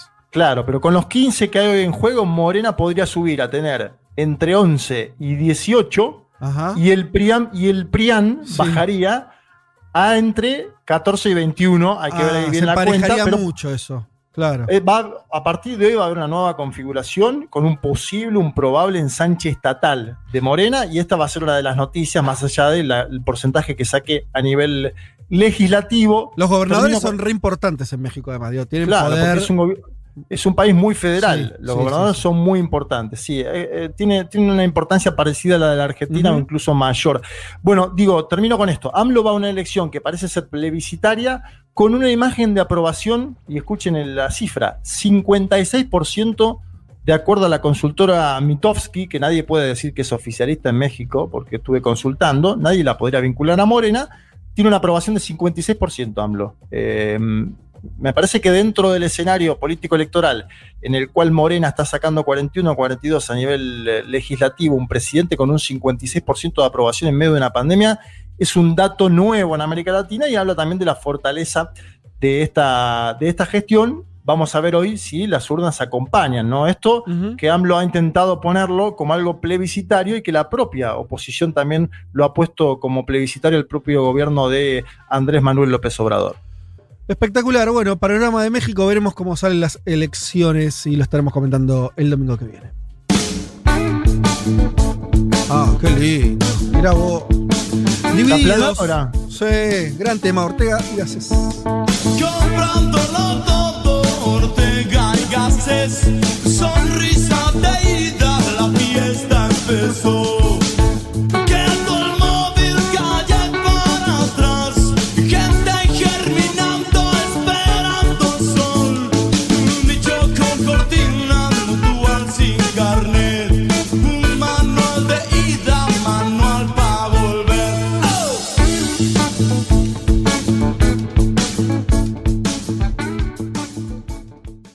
Vázquez, Martínez, Carga. Hasta las 3 de la tarde. Un mundo de sensaciones. Futurock.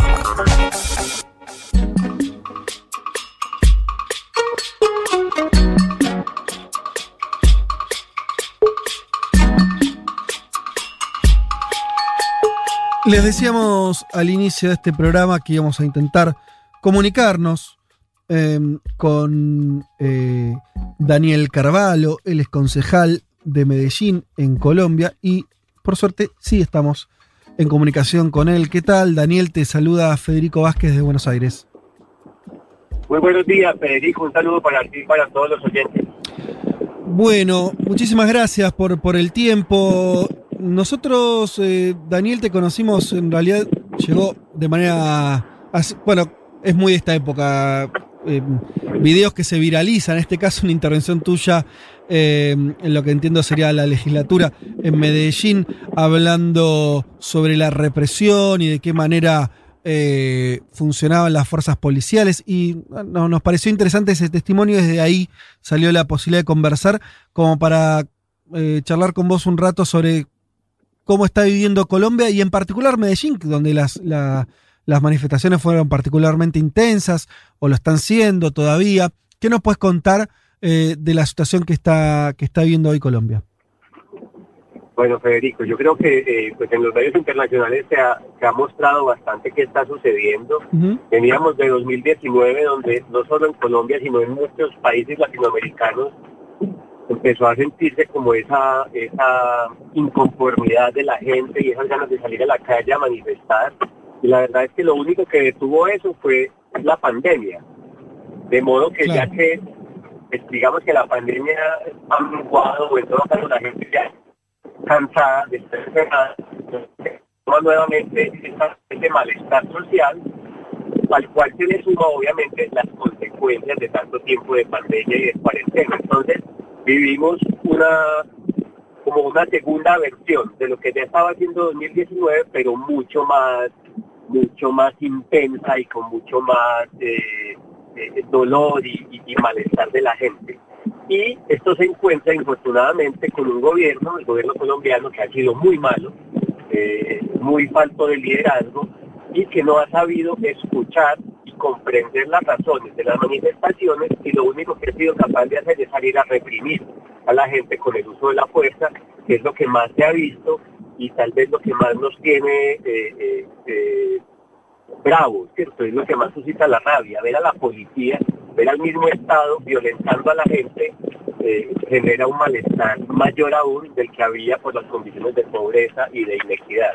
De modo que estamos viviendo un momento difícil eh, que a mí me parece, y pa- para no alargarme pues en este momento, me parece que, eh, que requiere muchísima sensatez, muchísima mesura y muchísima inteligencia por parte de los políticos, porque lo fácil ahora es salir a, echarle leña al fuego, como decimos acá, lo fácil es salir a señalar y a, suscitar más violencia, y creo que eh, ese no es el camino, porque en Colombia ya hemos vivido durante 50, 60 años la idea de, de la violencia como forma de, de- como herramienta política y nos hizo Sí. muchísimo daño. Yo creo que tenemos que explorar otro camino.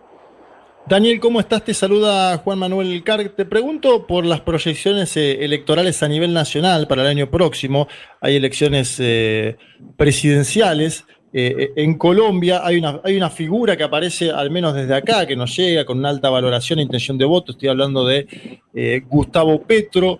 ¿Cuál es la posición eh, tuya particular de ustedes sobre una candidatura de Petro eh, que podría sintetizar o que busque sintetizar estas expresiones callejeras que se han producido a nivel nacional impugnando el modelo neoliberal de Iván Duque, de Álvaro Uribe, etcétera? Mira, eh, eh, por el saludo para ti. A mí me parece que Gustavo Petro es un personaje muy interesante en la política colombiana, ¿cierto? Por toda su historia, hay que decir que Gustavo Petro surge de una guerrilla que se desmovilizó y que le ha cumplido al país en los acuerdos que hizo. Eso es muy valioso porque lo fácil es incumplir acuerdos. Eh, entonces él se ha, él se ha convertido con, con, con, con méritos en un líder de la izquierda colombiana. Sin embargo, yo no estoy de acuerdo con él y con su forma de hacer política porque me parece que tiene un discurso muy basado todavía en la revancha y en la venganza y en el señalamiento de los unos contra los otros. Eh, entonces yo no estoy de acuerdo con eso porque creo que ese discurso le ha hecho históricamente daño a Colombia. Entonces él aparece ahora como el, como el más fuerte, pero hay que decir que falta un año para las elecciones y esto se mueve mucho. Yo por mi parte eh, privilegio soluciones, llamémoslas de centro, ¿sí? Del centro del espectro político, donde creo que eh, eh, hay que recomponer las instituciones colombianas, pero no hay que destruirlas. Hay que recomponer lo que hace el mercado, pero no podemos pensar que el mercado hay que destruirlo y que el Estado es capaz con todo. Entonces Daniel. yo valoro la presencia de Gustavo Petro en la política colombiana, pero no es la persona con la cual me identifico. Ok, Da- Daniel, pues, eh, no sé si te estás moviendo, pues se está escuchando un poco mal eh, ahora la comunicación. eh, Viste cómo son esto de los celulares y. ahí, ahí va, ahí, ahí a ver si, si mejora un poco. Eh, Juan, querías hacerle una pregunta. Daniel, ¿qué tal? Juan Elman te saluda. Bueno, contanos entonces, eh, ¿con, qué, ¿con qué figuras te, te identificás a nivel nacional? Mira, eh, actualmente en Colombia hay un grupo de, de- de políticos y de mujeres políticas de lo que podríamos llamar el centro del espectro. Eh, hablamos de Sergio Fajardo, Humberto de la Calle, Ángela Robledo, Angélica Lozano, la misma alcaldesa de Bogotá, Claudia López. Son figuras que para mí representan ese centro progresista eh, que no quiere continuar con las políticas de Álvaro Uribe y de su gente, pero que tampoco cree que, eh, que Colombia necesite, digamos, una eh, revolución socialista como las que han vivido otros otros países aquí en, en la parte norte del, del continente. Eh, Claro.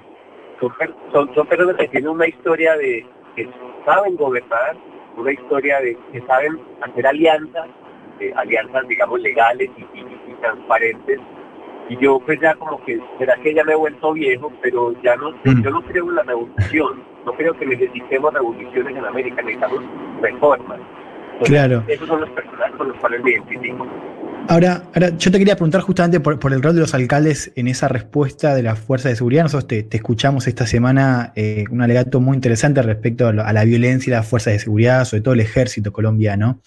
Y un poco, digo, yo te, te preguntaba por el caso de, de López, pero también de otros alcaldes, el alcalde de Cali, el alcalde de la propia Medellín, en el Quintero.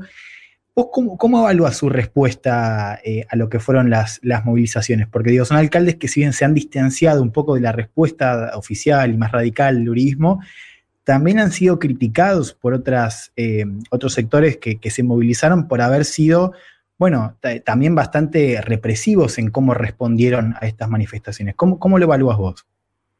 Mira, eh, lo primero sí que decir que realmente los alcaldes en Colombia no tienen una autoridad real sobre la policía, ¿cierto? Hay, unos, hay unas instancias de concertación donde el alcalde le dice a la policía qué podría o qué debería hacer, pero la policía se manda sola. Y ahí hay uno de los problemas más grandes que tenemos, así pienso yo, porque, porque, el, porque el poder de las armas no puede estar por encima del poder civil. Y eso es lo que hemos visto muchas veces. Ahora bien, dentro de eso, el alcalde de Medellín, la alcaldesa de Bogotá, sí le dijeron al gobierno nacional claramente que no querían una militarización de la ciudad. Y eso me parece claro. muy positivo. Por otra parte, también estos alcaldes y la alcaldesa han intentado eh, establecer otras instancias de diálogo y conversación. Finalmente lo que está pidiendo la gente es que la escuchen. Entonces ha habido mandatarios locales que se han jugado esa carta de la, de la conversación y la negociación y a mí me parece que es, que es adecuada. Ahora bien, sí que claro que necesitamos una reforma en Colombia para que los alcaldes tengan más poder sobre lo que hacen los policías en sus, en sus ciudades. Porque es muy difícil para el alcalde o para un alcalde que todo el mundo le eche la culpa de todo, pero que él no tenga el poder para solucionar eso. Entonces estamos planteando que tiene que haber una reforma seria a la Policía Nacional que entre otras cosas, entre muchas cosas, tenga en cuenta esa, esa relación con los poderes locales. Eh, acá, Leticia Martín, sí. te quieres hacer una pregunta. Daniel, ¿cómo estás? Eh, Hablando de la represión en las protestas y lo que vemos como violencia directa de un asesinato o heridos, vos planteabas en una parte de tu discurso una canción que me impactó mucho que les hacían cantar, entiendo que a los militares cuando los se preparaban justamente de a los guerrilleros esperaremos con no, no me acuerdo qué tipo de armas y a sus mujeres violaremos. Algo que se está viendo también que hay violencia sexual, que hay mujeres y me imagino que hombres también denunciando esto. ¿Qué, cómo, ¿Cómo lo ves y cómo se puede llegar a modificar esta situación si desde las fuerzas de seguridad ya las educan llamando a violar a las mujeres? Eh, sí, hola, con, el saludo. Eh, definitivamente, pues e infortunadamente, las mujeres y sus cuerpos han sido históricamente eh, territorios de conquista o trofeos, ¿cierto? Eso es, pues esto es terrible desde todo punto de vista y yo creo que uno de los principales eh, temas que tiene que tener la reforma a la policía y al ejército en Colombia tiene que ver con eh, asuntos de género. Cómo se trata a las mujeres adentro de las mismas Fuerzas Armadas, ahí hay muchísimo por decir, hay muchas quejas, y también cómo las Fuerzas Armadas tratan a las mujeres. Es muy triste tener que decirlo, y yo se lo he dicho en Medellín a los generales de la policía, es muy triste que a las mujeres les dé miedo de la policía que los policías sean a veces los mm. principales acosadores de las mujeres. Esto es un hecho aquí y yo creo que en las fuerzas militares, por lo menos en toda América Latina, pues ahí necesitamos una reflexión como sociedad, obviamente, pero también adentro de los cuerpos militares. ¿Qué les enseñamos a los militares sobre las mujeres? ¿Qué saben los militares, qué saben los policías sobre los miedos, los, los, los temores de las mujeres a la hora de ser, pues, de, de, de, ejercer su derecho a ser ciudadanas y caminar tranquilamente por la calle. Ahí pues, no tengo una respuesta, pero sí creo que tiene que ser un tema central en la reforma de la policía y tiene que ser un tema central en la campaña electoral del próximo año que como ustedes dijeron pues se vuelve tan importante. Estamos hablando con Daniel Carvalho, es concejal de Medellín en Colombia. Daniel, te agradecemos muchísimo el tiempo que que nos dedicaste y nos acercaste varias cuestiones que tienen que ver con la realidad ecuatoriana, eh, colombiana, en el marco sobre todo de estas protestas que todavía continúan, que eh, el rol de, las fuerzas de seguridad eh, y, bueno, y todos los cambios políticos que, que, eso deriva en la realidad colombiana. Te agradecemos muchísimo, fue muy valioso tenerte estos minutos. Un saludo desde acá, desde Argentina. Oye, muchísimas gracias a ustedes por la invitación, gracias por interesarse en lo que está pasando en Colombia. Gracias por visibilizar estos problemas que estamos teniendo con la policía, un saludo muy grande allá en Buenos Aires, una ciudad que no conozco y que me muero de ganas de conocer, así que espero que se me cumpla ese deseo. Ah, Feliz día para todos. Seguramente, y bueno, cuando pase la pandemia, eh, seguramente mu- muchos aprovecharemos también para conocer lugares que no conocemos, así que eh, de acá te. te- te Vos venís a- y nosotros vamos, ¿te parece? Claro, hacemos intercambio y nosotros Las vamos a dos- las dos me Medellín. gustan, Dale, las dos me gustan. un abrazo grande. Cuídate mucho, hasta luego. Vázquez, Carg, Elman, Martínez. Seamos conscientes de nuestra posición en la División Internacional del Trabajo. Lo demás, lo demás, no importa nada. Nada. Un mundo de sensaciones. Algo huele a podrido en Dinamarca. Bueno, en todo el primer mundo. Federico Vázquez, Juan Manuel Carg, Leticia Martínez y Juan Elman. Sensaciones.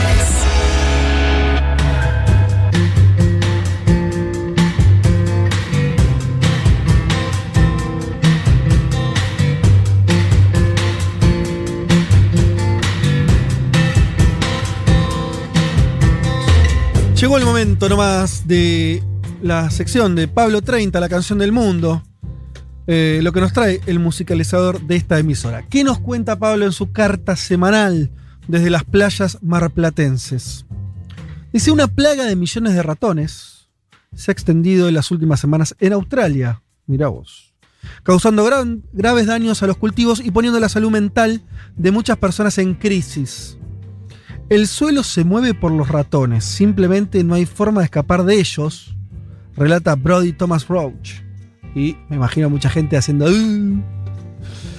Eh, a mí los ratones, el otro día... El otro día pateé un ratón en la calle, una rata, No. que salió... ¿Vieron esas... ¿Eso eh, es violencia animal o no? No está considerado.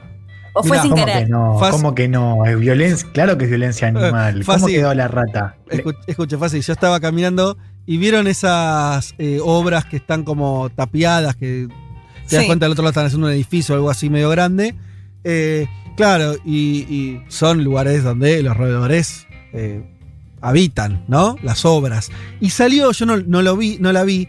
Recién sentí el impacto. Yo, yo venía caminando y no es que la pateé porque me estaba divirtiendo, sino que venía caminando y en el impulso mi pie se encontró con la ratita y salió volando Ay, no. y las volando como salió de costado como si le hubiera agarrado una pelota y pateé. Sí, tipo este Vos estabas muy impactado por la final que iba a jugar tu equipo, ¿no? El día viernes. y no traigas en- ese tema, no quieras colar ese tema. No, no, pero no, Ya no, te la eh, yo- te lo dije el otro día, si acá los que no somos de Bober siempre perdemos, Vázquez. Bueno, pará, Ahora, es, es tre- es tremendo el tema de las lauchas porque vos las ves y objetivamente son hermosas, son muy lindos, son animales lindos. Ah, bueno, pero esa, esa no la ¿Las qué? ¿Son lindas? no, no les parecen ¿En serio? lindos. ¿Está chequeado? ¿Las Pero, pero hay, dijiste? ¿Y lo- los las murciélagos? y los ¿Los murciélagos que te gustan, Leti, también? tienen una carita muy tierna. El tema es que, bueno, tienen mucha mala fama y además contagian muchas enfermedades y todo. No, que al- algo te da- hicieron, ¿no? Algo hicieron. los- Claro, Pero, que pero- te da pero mucho ¿por qué asco. lauchas? pero- porque son Bueno, más chiquitas. Lauchas, ratas, ratón. Eh, bueno, la cuestión es que yo no eh, sentí el impacto en mi pie, pero la- había dos mujeres que caminaban en sentido contrario a, Ay, a no. mí y que vieron la escena y casi se largan a correr, ¿me entendés? Como espantada. Bueno, en fin. Eh, en general a la gente no le gusta eh, eh, ese, ese tipo de, de animales. ¿El animal se acercó a la señora? Te pregunto para comprender. Mirá, por pasa qué que yo le pegué fuerte, sin que, o sea, yo venía caminando como con cierta intensidad, se ve, y la rata salió disparada. Después salió caminando, no es que, no es que le, no le hice nada, quedó ahí en la calle caminando, eh, pero el espanto de la gente esa. O sea, yo con la cara de ellas me di cuenta de lo que había pasado. En fin, Ah. si les parece, volvemos a la carta de Pablo. Dice, tras varias, entonces tenemos eh, ratones, eh, plaga de ratones en Australia, ¿sí? Volvemos al contexto. Tras varios años de sequía en el suroeste de Australia, las condiciones ahora son perfectas para que los ratones prosperen. Hay mucha comida, humedad y pocos depredadores. Habría que llamar a Peter Garrett, líder de la histórica banda Midnight Oil, que también fue ministro de Medio Ambiente de Australia. Mirá qué, qué biografía interesante. En 1993, este músico, este cantante, formó parte de Greenpeace y desde allí su interés por estas causas no paró. En el 2007 fue elegido ministro de Medio Ambiente, Patrimonio y Artes por el Partido Laborista. Atendeme esa combineta. medio ambiente, patrimonio y artes. No sé si eso le baja el precio a la agenda medioambiental, se lo sube. Me pierdo, me pierdo. Eh, digamos que en ese momento comenzó la tensión, dice Pablo, entre la idea y la práctica, cuando no. El 20 de diciembre de 2007 Garrett aprobó un controvertido plan para dragar la bahía de Port Phillip en, Melbourne. Claro, ¿viste? a veces hay que, para, para supongo, aumentar el calado del, del puerto y demás. Este movimiento fue duramente criticado por grupos ambientalistas porque el proyecto implicaba remover 23 millones de metros cúbicos de arena, rocas y sedimentos contaminados, afectando a la pesca y el turismo en la zona. Garrett también aprobó una importante expansión de las minas del sur de Australia, el 28 de agosto de 2008, diciendo que las minas de uranio del mundo se utilizan las mejores prácticas para la protección del medio ambiente. La decisión de Garrett fue elogiada por la industria del uranio, pero fue criticada por la Fundación Australiana de Conservación, que dijo que la decisión daría lugar a la propagación de las minas de ácidos y la contaminación radiactiva de más de 100 kilómetros cuadrados. Tensiones, dice Pablo. Y sí. Eh, yendo a la música de, de Oils, como lo conocen a los- sus seguidores a, a Midnight Oil, la banda que hacía referencia antes, eh, comenzaron con una, como una banda de rock progresivo llamada Farm a comienzos de los 70. Luego, bajo el nombre de Midnight Oil, se convirtieron en un agresivo grupo de hard rock asociado con la comunidad surfista cercana a Sydney. Garrett decidió dejar la banda el 2 de diciembre de 2002 cuando se metió de lleno en la política. Obvio, dice Pablo, vamos a escuchar ese hitazo que es Beds Are Burning. Ustedes por el nombre, no sé si ustedes, si alguno lo conoce, yo no lo conocía. Eh, que es una canción que habla de sobrevolver a las tierras, perdón, devolver las tierras a los nativos australianos Pintupi. Eh, Oil interpretó la canción frente a una audiencia mundial en la ceremonia de cierre de los Juegos Olímpicos, allá por el año 2000. Para ese año, el primer ministro del país, John Howard, había desencadenado una controversia por eh, rehusarse a acoger la reconciliación simbólica y pedir disculpas eh, a los indígenas australianos eh, y demás. Sin embargo, manifestó que el tema de reconciliación, Beds Are Burning, era su canción favorita, como de, bueno, una de cal y una de arena. De la tensión salió por la diagonal, dice Pablo. Vamos a escuchar entonces eh, esas batas y sintes muy ochentosos de uno de los clásicos de la historia de la música universal. Mirá dónde la pone Pablo. Yo tengo que decir que no la conocía la canción. Cuando le pregunto a Julia, eh, se la pongo a, a Julia, dice, sí, claro. ¿no escuchaste nunca Aspen? ¿Vos, David, lo, lo conocés el tema? Sí, claro, dice David. Eh, veremos, a ver qué opinan ustedes, si lo conocen, si es un hitazo, eh, si no es tan conocido. Así suena Beds Are Burning. Las camas están ardiendo o algo así, o se están quemando.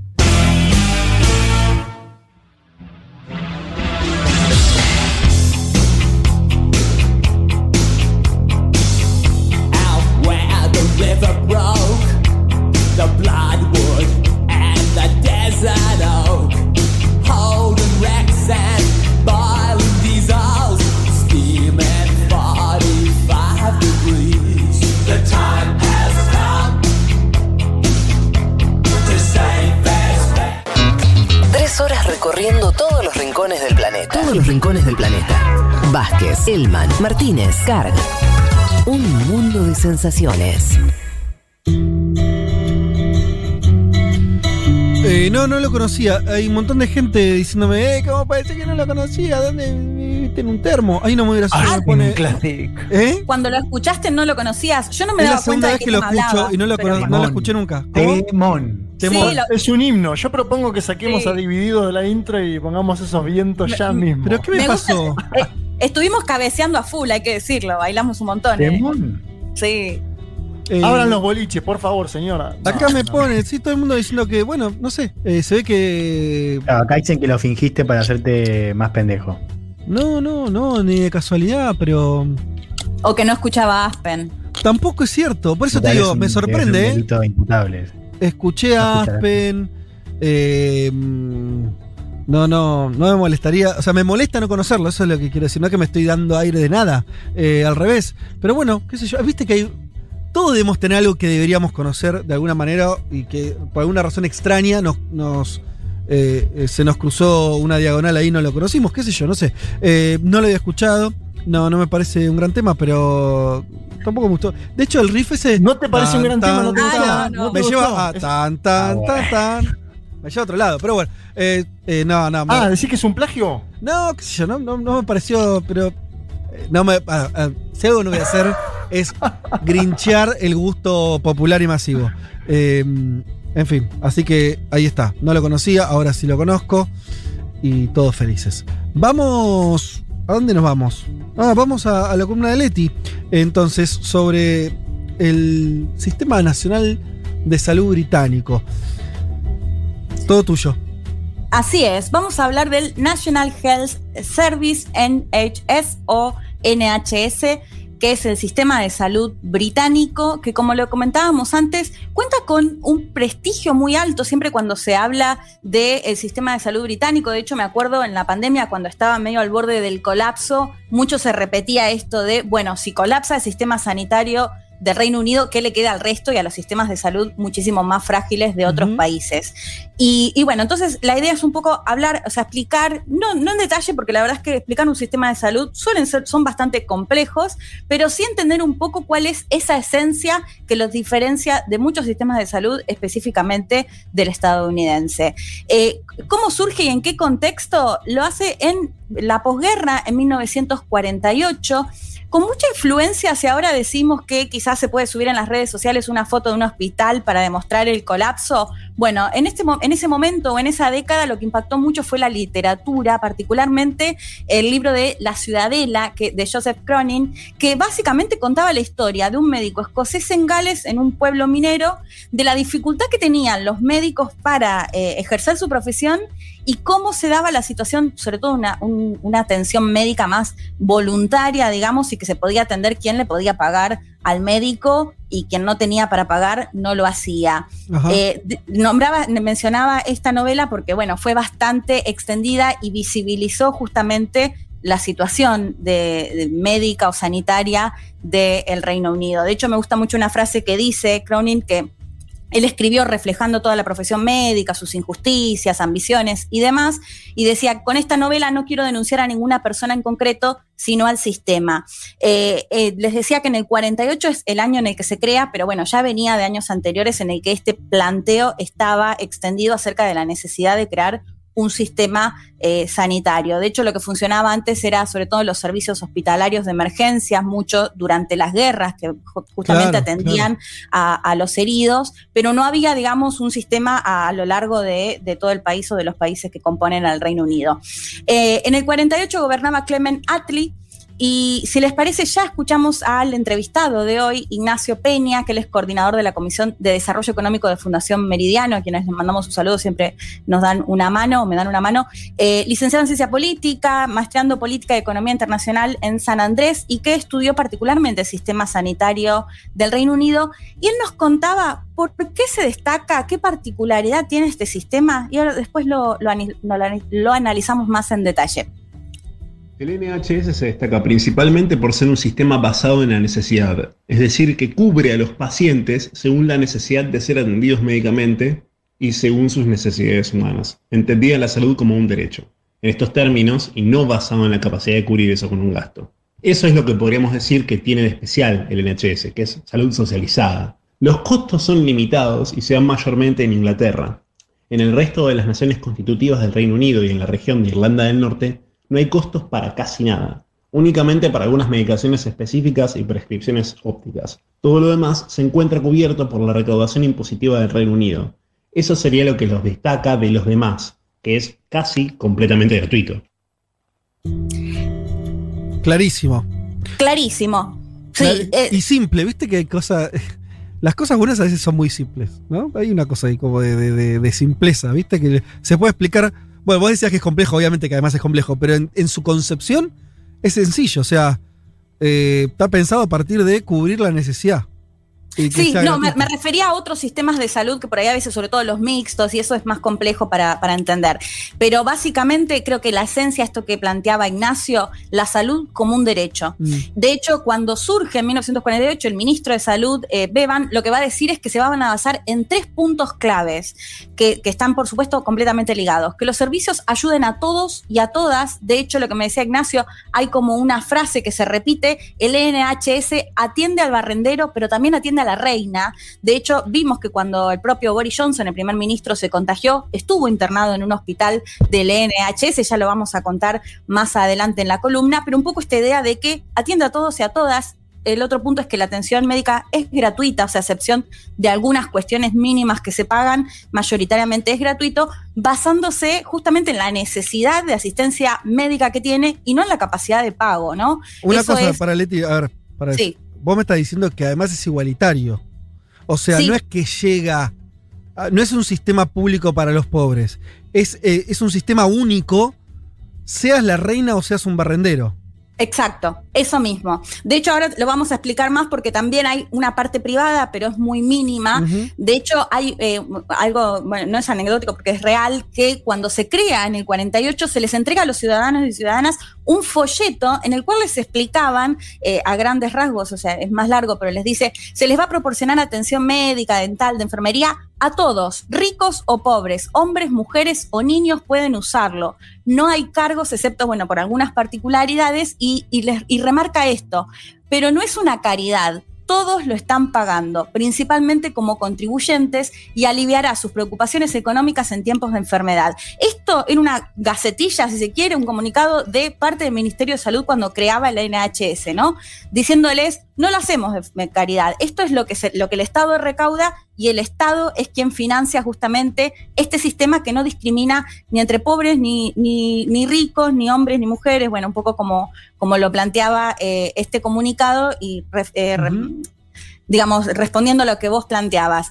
Eh, otra cuestión que planteaba Ignacio, si bien vamos a ver que a lo largo de estos 73 años van a haber modificaciones, por supuesto, y acá hago un paréntesis, cuando hablamos del Reino Unido, siempre lo remarco, son las naciones que componen el Reino Unido, desde Inglaterra, Escocia, Gales e Irlanda del Norte. Lo que pasa actualmente, esto a través de las modificaciones que les planteaba, Sí. es que cada uno tiene como su propio NHS. Ah, mira. Se fragmentó un poco.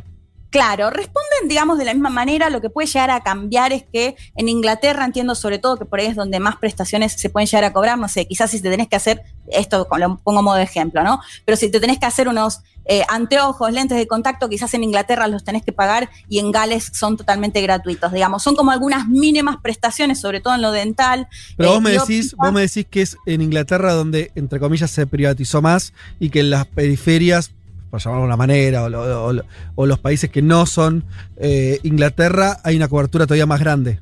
Todavía. Exacto, Ah, sí, bien. exacto. Y esto, bueno, se va a ir modificando, digamos, de acuerdo a los distintos gobiernos, porque sobre todo cuando Mm. se habla de menor inversión, tiene que ver con quizás el aumento, o sea, quizás el cobro en algunas prestaciones, igual, repito, en algunas prestaciones muy mínimas, o sea, hay tratamientos, cirugías y todo en las cuales no pagan absolutamente eh, ni un peso. De hecho, sí, se mira, el- se calcula que actualmente es más del 7% del PBI lo que se destina al NHS, eh, 12 veces más del 7% del PBI.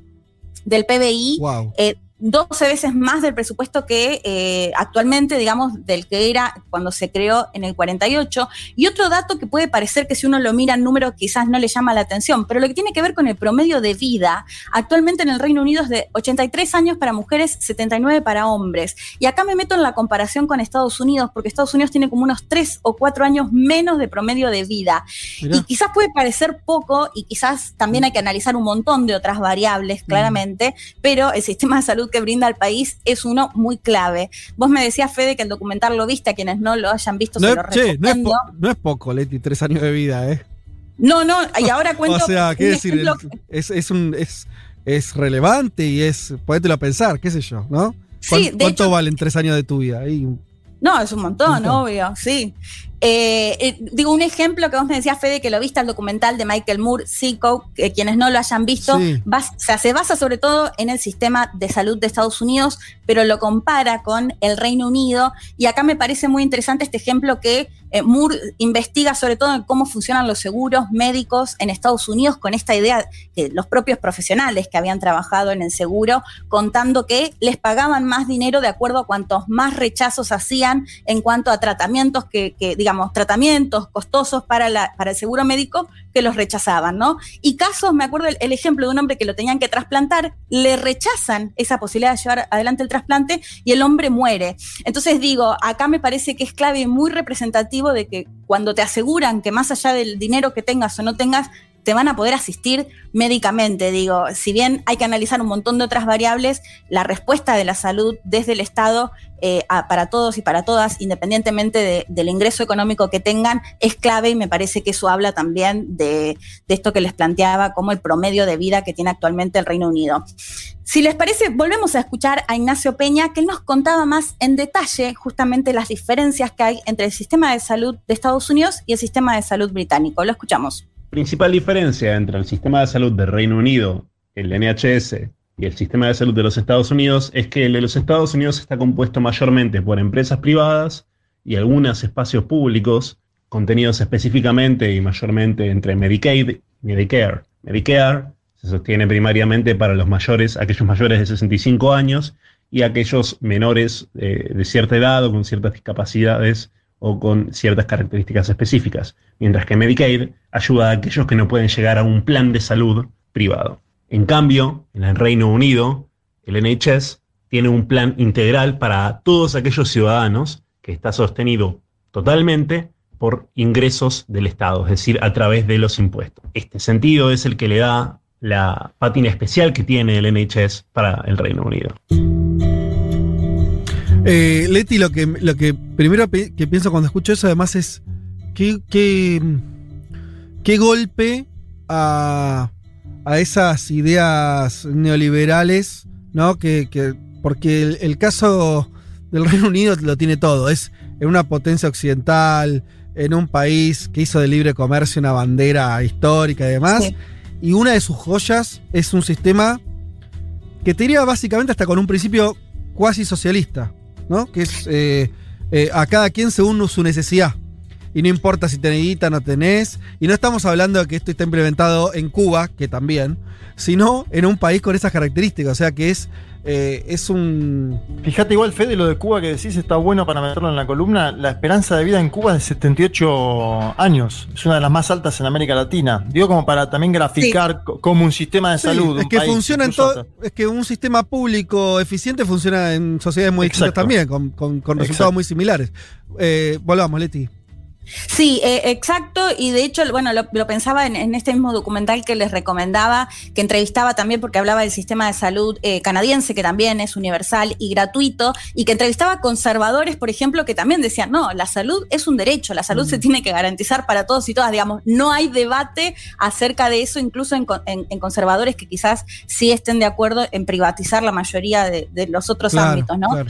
Eh, bueno, lo que planteaba, hay otro dato que quería dar de- del documental, Fede, que no sé si lo recordás, pero que me parece muy ejemplificador, el caso de un hombre que se corta dos dedos trabajando y se los pueden volver a poner y le dicen, bueno, para ponerte uno de los dedos te sale entre, creo que era algo de 30 mil y 60 mil dólares y el otro 12 mil dólares. Bueno, el, el hombre termina eligiendo el de 12 mil dólares endeudándose y se queda sin un dedo y mostraban, lo comparaban No, con el caso canadiense, en el cual le había pasado una situación similar, creo que de los cuatro de los cinco dedos, en una cirugía que les había llevado más de un día y que, y que lo habían llevado adelante sin cobrarle absolutamente un peso.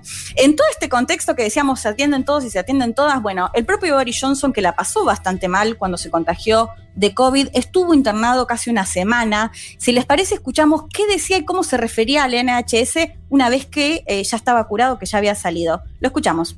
I've today left hospital after a week in which the NHS has saved my life. No question. It's hard to find words to express my debt. I want to pay my own thanks to the utterly brilliant doctors, leaders in their fields, uh, men and women, but several of them for some reason called Nick, who took some crucial decisions a few days ago for which I will be grateful for the rest of my life. Muy agradecido se mostraba Boris el año pasado que les decía, hoy dejé el hospital después de una semana en la cual el NHS me salvó la vida sin dudas. Eh, es difícil encontrar las palabras para expresar mi deuda. Le agradece bueno, a los doctores que dice que son brillantes, únicos en, su campo, diciéndoles que eh, les estará agradecido de por vida. Bueno, todo esto por supuesto sabemos que las críticas también siempre están presentes, que se habla de desfinanciamiento, de que quizás en algunos casos tienen que esperar eh, más mucho tiempo para que les den un turno, eh, que faltan camas o faltan profesionales, digamos, no está exento de toda esta crítica. De hecho, cuando empezó todo el tema de la pandemia, eh, bueno, surgieron bastantes de, estas, de estos cuestionamientos al eh, servicio de salud. Yo hablaba con la embajada británica acá en la Argentina y lo que me decían es que en plena pandemia sobre todo después de porque recuerdan que en la pandemia Boris Johnson tuvo distintas etapas previo a contagiarse, justamente que había llamado un poco a esta idea de, de o sea, que se empezaron a contagiar, de hecho, de los más de 127 mil muertos, gran parte fue sobre todo en, la, en esa primera ola que, que impactó muy fuerte. Eh, lo que hizo en, en, las últimas semanas o en lo, en durante la pandemia, eh, invertir de una forma récord, de hecho, lo que me contaban es que se espera construir 40 nuevos hospitales, que van a remodelar 20 Mirá. otros, que van a contratar a 50 mil enfermeros. Esto les digo, o sea, cuestionamientos hay, de hecho, el aumento que recibieron los trabajadores del NHS fue de un 1%, eso fue muy cuestionado, a tal punto que una de las enfermeras que había, que había cuidado a Boris renunció hace unas semanas, eh, hasta la cantante Dua Lipa, no sé si la ubican, pero ella pidiendo también que para los que están en el frente del NHS eh, tengan un sueldo, o sea, hay que considerar que la inflación es de 1.5 aproximadamente en el Reino Unido, mm. eh, es decir, que está por debajo de, de la inflación. Digo, o sea, quiero remarcar esto de que no está exento de críticas, por supuesto, pero que sin dudas el sistema de salud británico, como vos lo planteabas antes, Fede, es la joya de, de, los británicos. Y ya para ir finalizando, si les parece, escuchamos el último audio de Ignacio, porque yo le preguntaba, hablamos en otra columna sobre Thatcher y cómo avanzó en la privatización de algunas empresas del Estado, porque esto nunca pasó con el, el servicio el sistema de salud británico. Está, justo, está, bueno eso porque también había justamente oyentes diciendo eso, hizo una pregunta clavada de decir, bueno, eh, ¿y qué le pasó al sistema que atravesó un neoliberalismo atroz? Lo contaste vos, de hecho, en, una, en el perfil de Thatcher hace no tanto. Eh, sí. Y entonces, ¿cómo, ¿cómo juega o cómo se combinan esas dos cuestiones? Sí, totalmente. Ahora lo escuchamos a Ignacio y después igual lo, lo, analizamos ya para ir cerrando. Lo escuchamos porque considera que nunca se pudo avanzar en la privatización del sistema de salud británico. Efectivamente, el NHS es un sistema que va a ser muy difícil de pasar a un sistema privado, no en menor parte por la, el aprecio que tiene la mayor parte de la ciudadanía o una buena parte de la ciudadanía del Reino Unido para con él, específicamente para el hecho de que esté basado en, en un servicio de necesidad en vez de uno de costos. Dicho esto, siempre va a haber cierta resistencia por parte de algunos gobiernos al formato que tiene actualmente el NHS, pero ni siquiera Margaret Thatcher pudo modificar su estructura completamente, sino hacer ciertos cambios que igual no afectaron a la larga este principio básico eh, de, necesidad de servicio, de la misma forma que tampoco pudieron Theresa May o David Cameron o otros gobernantes conservadores. De la misma forma, este punto importante del sistema de salud del Reino Unido se mantiene vigente todavía e inclusive ha hecho un, gran trabajo frente a la pandemia de COVID, por lo que más y más británicos requieren y le piden más al NHS más que menos. Bueno, básicamente entonces es que algo así como que su legitimidad social es tan alta que no, pareciera que ni siquiera las expresiones más conservadoras pudieron ir en contra de, del sistema de salud. Exacto, Fede. Dos cosas más para cerrar. Por un lado, les decía, si bien hay críticas, en este documental también lo pueden ver cuando Moore entrevista a los propios médicos. Si les decíamos que les contaba que en el seguro médico de Estados Unidos los incentivaban para rechazar tratamientos costosos para el seguro, eh, los médicos eh, contaban que en el Reino Unido lo que hacen es cobran más cuando logran que sus pacientes lleven adelante una vida más saludable, si se quiere, que dejen de fumar, que se reduzca el colesterol, entre otras cuestiones, es decir, incentivándolos a que se avancen en ese sentido. Y por otro lado, muy breve, si se lo compara quizás con el caso de Argentina, donde también contamos con uh -huh. la salud de, de forma gratuita y universal. La diferencia clave yo creo que está en que en el Reino Unido, si bien hay privados, es muy, muy menor y está dentro del NHS. A diferencia de lo que pasa acá en la Argentina, que eh, la- bueno, los empleadores directamente ya cuentan con una obra social, digamos, que la pagan, o, o ni hablar de las prepagas, y que gran porcentaje se atiende a través del privado. Lo que pasa en el Reino Unido es que, la gran mayoría, o sea, casi en su totalidad de la población, se atienden todos y todas en este salud eh, público, del cual hay que decir que con sus críticas eh, cuenta con un apoyo de la población muy mayoritario, que es lo que lo ha mantenido a través de todas estas décadas. Sí, acá te, te leo algún mensaje porque me parece que son interesantes. En Uru- eh, Uruguacha dice, Oli, en Uruguay tenemos un sistema de salud muy parecido. Al- varios hablan de la película esta Psico de, de Moore, que bueno, la volvemos a, a recomendar, como hiciste vos. Eh, ¿Qué más? Eh, bueno, oyenta de Ecuador dice: En Ecuador ninguna clínica o hospital privado te recibe si no entregas una garantía de 10 mil dólares. Eh, bueno, el principio de solidaridad señalan muchos como, como emblema del sistema, que lo veníamos contando. Eh, sobre Argentina señalan un poco esto que vos decís. En Argentina eh, dice Tincho Doc, eh, con muchos defectos, eh, pero el sistema de salud argentino tiene un poco de esa esencia. Sería muy bueno aprovechar esta bomba pandémica para que en Argentina se termine de afianzar un sistema así, excelente en atención primaria y, y demás. Y en Argentina en realidad tenemos tres sistemas, ¿no? Está el público, está el privado y está el sistema de obras sociales, que es un sistema que muy argentino que viene funcionando, tiene, tiene su, su, su, Sí. este, su parte buena en el sentido de que funciona relativamente bien o, o tiene una cobertura muy amplia. Y también atravesó el- el- el- la prueba de ácido de, de- de etapas neoliberales y no pudo ser barrido, ¿no? Eh, la- la- el sistema de obras sociales. Así que me parece que es algo ahí también distinto, pero sí. Sí. No, que yo creo que la Argentina está claro que te garantiza que si no tenés plata te van a atender, pero me parece que en el caso del Reino Unido es más igualador, porque de todas maneras acá quien tiene una prepaga posiblemente sea atendido eh, antes que alguien que, que va al, al servicio público, digamos. Me parece que en ese sentido los iguala y que es muy demostrado también con el tema de la pandemia, la vacunación, como lo decíamos hoy, más del 70% de, de los británicos y británicas ya recibió al menos una dosis y todo esto fue a través del sistema de salud británico. Total. Excelente la columna Leti. Hasta las 3, Federico Vázquez, Juan Elma, Leticia Martínez y Juan Manuel Carg hacen un mundo de sensaciones. Un, mundo- un mundo de sensaciones. Vázquez, Carg, Martínez, Elman. Información justo antes de la invasión zombie.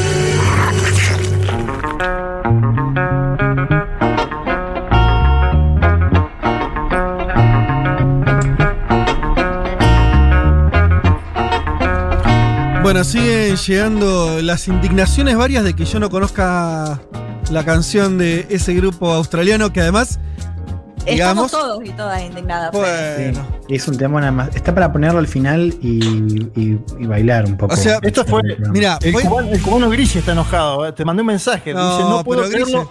Hasta, hasta yo lo conozco Además- que crecí escuchando a los Bambán. Muy bueno lo que dice el cubano. a los Bamán sí lo conozco, que, por supuesto. Eh, primero que digamos que es una banda eh, con un solo hit, que es este. Nadie conoce la banda. Nadie conoce la banda. ¿Vos, David, conocías a la banda? ¿A la banda la conocías? Bueno, por eso, nadie conoce la banda. Es un tema que se Pero me pasó. pasa eso, ¿no? Con Sí, los sí. enanitos verdes. Vos, eh, se conoce más Lamento Boliviano que los enanitos verdes. Pero de los enanitos, primero conoces a la banda y conoces cuatro temas. No Bueno, uno. Vos conocés cuatro. Ah, bueno. Eh, igual está bien, eh, indígnense. Prefiero que, se, que, me, que me critiquen por esto y no por otras cuestiones, pero veo que, eh, que quedé muy solo, eso quiere decir. O sea, nadie, nadie o si hay otros que no, no conocen el tema, nadie saltó a decirlo y me están dejando solo. Perfecto. Puede ser. Perfecto, está todo bien. Che, eh, bueno, Elman, que vos venías eh, a, a respondernos algo que, que se está hablando mucho en la semana, que tiene que ver Sí. con la expectativa, digamos así, de que el compañero Netanyahu deje de ser primer ministro israelí, ¿sí? Eh, parecía cocinado, después todos advierten y dicen, ojo con, con Benjamín, que, que todos lo dan por muerto y siempre vuelve, siempre se queda. Exacto, Eh, No sé. Bien, ¿Vos, tenés un resultado o no? Vos, muy cerca. perdón. ¿Cómo? Yo, a, a spoileame solamente el final. ¿Vas a decir hay que esperar o, o venís con alguna carta ganadora? Eh, bueno, y ya me lo decís así, no quiero como decir, es más complejo, ¿viste? ¿Qué, me- qué- qué te voy a decir? Es que quisiera que No, me digas que que te tires cerca, una. Está, está cerca de que, de que Eh, se Yo creo que, a ver, está más afuera que adentro. Netanyahu, el gobierno de Israel, pero lo tenemos que decir así. A ver, empecemos si querés por lo primero. El miércoles la oposición israelí presenta esta coalición, la presenta en el Parlamento, lo cual ya de por sí eh, da lugar a, esta votación. Digo, da lugar una votación que todavía no surgió, pero lo que tenía que hacer para evitar el deadline, vos tenías el miércoles a la medianoche como deadline para presentar un acuerdo, lo tenía Yair Lapid, el cual ahora vamos a ver, que es el que tenía el mandato para formar gobierno Mm. el hecho de, de pronunciar en el Parlamento le da como, le- le- le- lo autoriza a, a- a cumplir este deadline, pero todavía no se votó formalmente. Es decir, se tiene que investir esta coalición en el Parlamento, por eso hablamos en condicional. Ok, pero como O sea, que el acuerdo no se estaría. vote, Netanyahu no está fuera. Netanyahu por ahora sigue siendo primer ministro. Y al mismo tiempo el acuerdo estaría político. El acuerdo está cerrado. Ahora les voy a comentar un poco. Es un acuerdo eh, que incluye una coalición muy amplia, son ocho partidos. Les decía, desde Meretz, que es la izquierda pacifista, también está el Partido Laborista, hasta la ultraderecha. Tremendo. ¿no? También tenemos la, la- la participación de RAM, que es un partido árabe, es la primera vez desde la creación del Estado de Israel que un partido árabe que representa, como le decíamos cuando hablamos de- del conflicto Israel-Palestina y los, los- los cruces que estamos viendo hacia dentro del país, eh, los israelíes del Ijaren son más del 20%, ¿no? y también se los conoce como los palestinos que viven en, en Sí. Israel. Bueno, eh, este partido RAM entra a la coalición, una coalición que lo único que tiene en común, porque hay que decirlo así, lo único que tiene en común es que están, a- están en contra de Netanyahu. Lo, lo que más me llama de, de toda esa eh, la atención de toda la coalición es que la ultraderecha lo quiera desbancar a Netanyahu. Eso es una cuestión de vendetta personal. Bueno, a ver, ¿Qué- ¿Con claro. qué tiene que ver eso? Porque Bien, el resto, el resto es rechazo. obvio. El resto, me- más o menos, la izquierda, lo- los árabes, el centro. Bien, a ver, ante todo hay que entender la vocación de poder que tienen algunos líderes de la derecha, en este caso Naftali Bennett, que es, eh, si se confirma este acuerdo, que va a ser el próximo primer ministro de Israel. O sea, Claro. ya de por sí te contesto eso. Ahora sí, me parece importante entender que el rechazo a Netanyahu de la gran mayoría de esta coalición se explica más por las acusaciones de corrupción y de abuso de poder de Bibi Netanyahu. Netanyahu Mm. está enfrentando un juicio que eh, eh, lo, lo complica realmente, porque son tres causas bastante fuertes. Tiene más que ver con eso y con las prácticas políticas del actual primer ministro, antes que con las posiciones extremistas o con la política exterior de Netanyahu, que de hecho es respaldada por varios integrantes de la coalición, que fueron también parte del gobierno de Netanyahu. Es decir, Cuando- es una- una- un rechazo que se explica más por esos modos, si querés, de hacer política en Netanyahu. Cuando decís política exterior incluís la cuestión eh, Palestina, Gaza, todo eso. Exactamente, exactamente. No, no es que hay un cuestionamiento de la gran mayoría de la coalición hacia eso, diría que en algunos casos más bien lo contrario, pero sí está esta cosa de, bueno, Netanyahu cumplió su, su ciclo, ya estuvo 12 Claro. años al frente desde, desde el, eh, el, el 2009, porque Netanyahu tuvo del 93 al 96 tres años, pero después vuelve en 2009. Bueno, está ya del fin de ciclo, ¿no? Que interpretaron muchos actores dentro de Israel. Sí, Leti. El rey Vivi, digo, como El rey. Bibi, exactamente. Bueno, Sí, un- sí. No, digo, a tal punto de- del anti-Netanyahu que tienen posiciones completamente opuestas con los asentamientos y un montón de cuestiones muy básicas de lo que Bueno. tiene que ver con el conflicto entre Israel y Palestina. Hacia, hacia ahí vamos. A ver, eh, es importante entender que este pacto de la oposición se desbloquea con un acuerdo entre Yair Lapid, que Yair Lapid representa un partido más hacia el centro de- del espacio político. Lapid, de hecho, era el que tenía mandato para formar gobierno, sacó una buena cantidad de escaños, sacó más que Bennett, de hecho, pero lo que hace Lapid es ofrecerle el cargo de primer ministro a Naftali Bennett. Naftali Bennett es del partido ultraderecha Yamina, para justamente desbloquear el apoyo de otros partidos de la derecha del espectro político. Es un acuerdo que, como todos los de estas coaliciones de Israel, son acuerdos que a, los meses se, se rotan los, los ministros para, para de alguna manera que los, los ocho partidos tengan su representación y después a los dos años la PIT sería primer ministro eh, después de, de Bennett. A ver, hablemos un poco de Bennett. Esto es importante para entender también eh, por qué estamos muy lejos de, de ver el fin de la era de la ultraderecha en Israel. Claro, claro. Bennett, para entender quién es, eh, ha dicho públicamente que es más derechista que el propio Netanyahu. Ah, bueno, cual empezamos bárbaro. de Netanyahu es como Que alguien venga a decir, no sé, yo soy más peronista de Juan Carg. O más cubano que Leandro Grillella, que está, escuchando. Es difícil, por Sí. lo menos, decirlo públicamente. Hay que, hay que estar a la derecha de Netanyahu. Ok. A ver, de hecho, eh, Bennett fue, fue ministro de Educación y Defensa de, de IBI, fue también jefe de gabinete, y uno de los roces que tuvieron Bennett y Netanyahu en el gobierno fue justamente la cuestión de eh, Palestina y sobre todo Hamas. Bennett, para que entiendan, decía que Netanyahu era demasiado blando con Hamas. Mirá. O sea, lo corría Por derecha. para decirlo mal y pronto. Bennett es alguien que no solo defiende la anexión de, de buena parte de Cisjordania, sino que además está en contra de que Palestina sea reconocido como Estado. De hecho, la propia carrera de Bennett, su ascenso en la política estuvo marcado como él fue defensor de las colonias judías en Cisjordania. A partir de ahí crece eh, en el terreno nacional, o sea, está muy marcado con esta cosa de la defensa de los asentamientos eh, en, la Cisjordania ocupada. Bennett no es religioso, esto también me parece importante, es judío, usa pero lleva una vida más bien secular, de hecho ha sido criticado por algunos dirigentes más, más ortodoxos. Eh, sus padres son estadounidenses, estuvo, es verdad, estuvo seis años en el ejército, pero cuando sale del ejército se dedica a, a fundar una compañía de software, recién ahí después sale a la política, pero para entender mejor, mejor quién es eh, Naftali Bennett, le pregunté a Ezequiel Coppel. Ezequiel es eh, periodista especializado en Medio Oriente, es, diría, una de las personas que más sabe sobre estos temas en Argentina, es autor eh, de un libro muy bueno para entender también el conflicto y otros conflictos en la región, que se llama Medio Oriente, Lugar Común, y esto nos decía acerca de quién es Naftali Bennett. Bennett es un representante de la nueva élite de Israel. Si podemos decir que las primeras, que las primeras tres décadas del Estado, incluso cuatro, eh, la élite del país eran los habitantes de los kibbutz, es decir, uno mira los primeros ministros o inclusive los jefes del ejército, todos venían de los kibbutz. La nueva élite del país o la que marca agenda, la que marca agenda a dónde va Israel, es lo que es el movimiento nacional religioso, los representantes de los colonos. Y Bennett, eh, hace poco más de 10 años, era el jefe del Consejo de Yeyella, que representa a las colonias en Cisjordania y antes de la evacuación de 2005 también representaba las colonias de Gaza.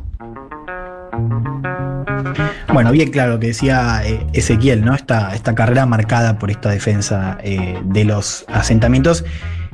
Y algo también para entender un poco, al margen de Bennett, digo, cómo cambió esta élite política. Yo creo que ahí Netanyahu tuvo mucho que ver en esa transición, ¿no? De las élites políticas eh, que hoy tiene a Bennett como uno de sus principales actores, además del propio Netanyahu, ¿no? que sigue siendo por ahora un actor muy relevante en la política, si no el más. A ver, ¿por qué hablamos en condicional? Y acá un poco ya nos metemos en esta cuestión. Les decía, el gobierno tiene que ser investido. En el Parlamento, la coalición junta 61 escaños, o sea, este acuerdo son 61 escaños, que es el número justo para formar gobierno. Ah, Dicho justo, ju- no, no le sobra un voto. Exactamente, si Bien. un diputado cambia de bando, se lleva puesta la coalición. Y hay seis partidos. Ocho. Ocho. Son eh, ocho partidos. O sea que la- las chances de que pasen eso no. Árabe que- sí. No, perdón. No, que te decía, entonces las chances de que pase eso existen. digo, en, en ocho partidos, que algún voto se te suelte, bueno, no es Bueno, una a ver, locura. ¿qué está haciendo Netanyahu? Porque no es únicamente esto de, de- de mantener los números hasta que se vote, es también tener que lidiar con Netanyahu que está presionando activamente. A ver, ¿qué está haciendo? Primero, Netanyahu sigue siendo primer ministro y tiene aliado al presidente del Congreso, que es Yarib Levin, que es del Likud, el partido de Netanyahu. Lo que está haciendo Levin es demorar la votación lo más posible para conseguirle tiempo a Netanyahu Mm. Claro. de conseguir un, Un voto, voto, Trump, sea, como sí. se dice en, en España. Netanyahu no solo está presionando públicamente a los, a los diputados de la derecha, diciendo que esto es una traición a la patria y cómo van a incluir cómo van a estar en una coalición con un partido árabe y con una coalición eh, con partidos de izquierdistas. No solo lo hace públicamente, sino que además eh, está mandando a través de su hijo y de otras figuras de la derecha israelí a cientos de nacionalistas de ultraderecha a protestar fuera de las casas de los diputados. ¿no? Eh, Están los, la derecha lo que hizo fue, eh, sobre, más, que, más que la derecha, el partido de Netanyahu lo que hizo fue identificar a algunos diputados que podrían cambiar los votos, diputados que están dentro de este acuerdo de la oposición, y mandan a hordas a protestar afuera de su casa, ¿no? para de alguna manera hacer que cambien el voto. En la semana pareció, parecía que había un, arrepentido, pero finalmente no. Finalmente eh, la, la- la coalición de, de gobierno, de, de oposición, pero que posiblemente sea gobierno, dice que sigue teniendo este número mágico de 61. Mm. Vamos a ver qué pasa. ¿Son Eh, scratches a los domicilios, Juan? Te lo pregunto. sí, sí, sale- van afuera de las casas y de hecho el propio hijo de Netanyahu está llamando a hacerlo. Mirá vos qué Eh, fuerte, en términos políticos suena fuerte, ¿no? Era Sí. un scratch para. En fin. Bueno, sí, sí, de hecho Instagram le bajó una publicación al hijo de Netanyahu, me, me contaba Ezequiel, eh, justamente por, por incitar ¿no? este tipo de, eh, de manifestaciones. Eh, por ahora lo que sabemos es que se votaría el miércoles, lo cual todavía tenés un par de días. Un par de scratches más quedan. te, claro, te quedan un, un par de scratches. A ver, ¿por qué decimos que es demasiado prematuro decretar el fin de la era Netanyahu? Si querés, escuchemos cómo lo respondía Ezequiel Coppel otra vez. El anuncio del fin de Netanyahu me parece por lo menos apresurado. Lo dieron muchas veces por muerto y siempre volvió. Cabe recordar que en el 2006 era líder del Likud. En esa oportunidad el Likud saca la menor, cantidad de diputados en toda su historia. A los tres años Netanyahu era el nuevo primer ministro de Israel. Puede ser que las alianzas políticas o incluso el Poder Judicial lo condene por corrupción y lo manden a una especie de retiro por meses o por años. Pero Netanyahu va a volver. Va a volver no solamente porque gobernó Israel durante una década y fue el candidato más votado, sino porque creó una atmósfera política. Y esa atmósfera política en Israel llegó para quedarse, y él es el principal representante. De alguna manera, ¿cómo pasó, me parece a mí, o cómo pasa con Trump en Estados Unidos? Lo que pasa es que me parece que ahí hay una cuestión de, un, de, de una, una equivocación en, en la descripción de quién es el alumno y quién es el maestro. Trump es el alumno y el maestro es Bibi Netanyahu. Ah, mirá qué jugada la, la opinión de. Sí, esta es una idea que, que Ezequiel mantiene Ezequiel. hace tiempo, que, Sí. que, bueno, tiene con qué, ¿no? Un poco lo decíamos antes al principio, eh, eh, ya varias veces decretaron el fin de la era Netanyahu y sin embargo Netanyahu eh, siempre vuelve, ¿no? No, me llamó más la atención la otra afirmación.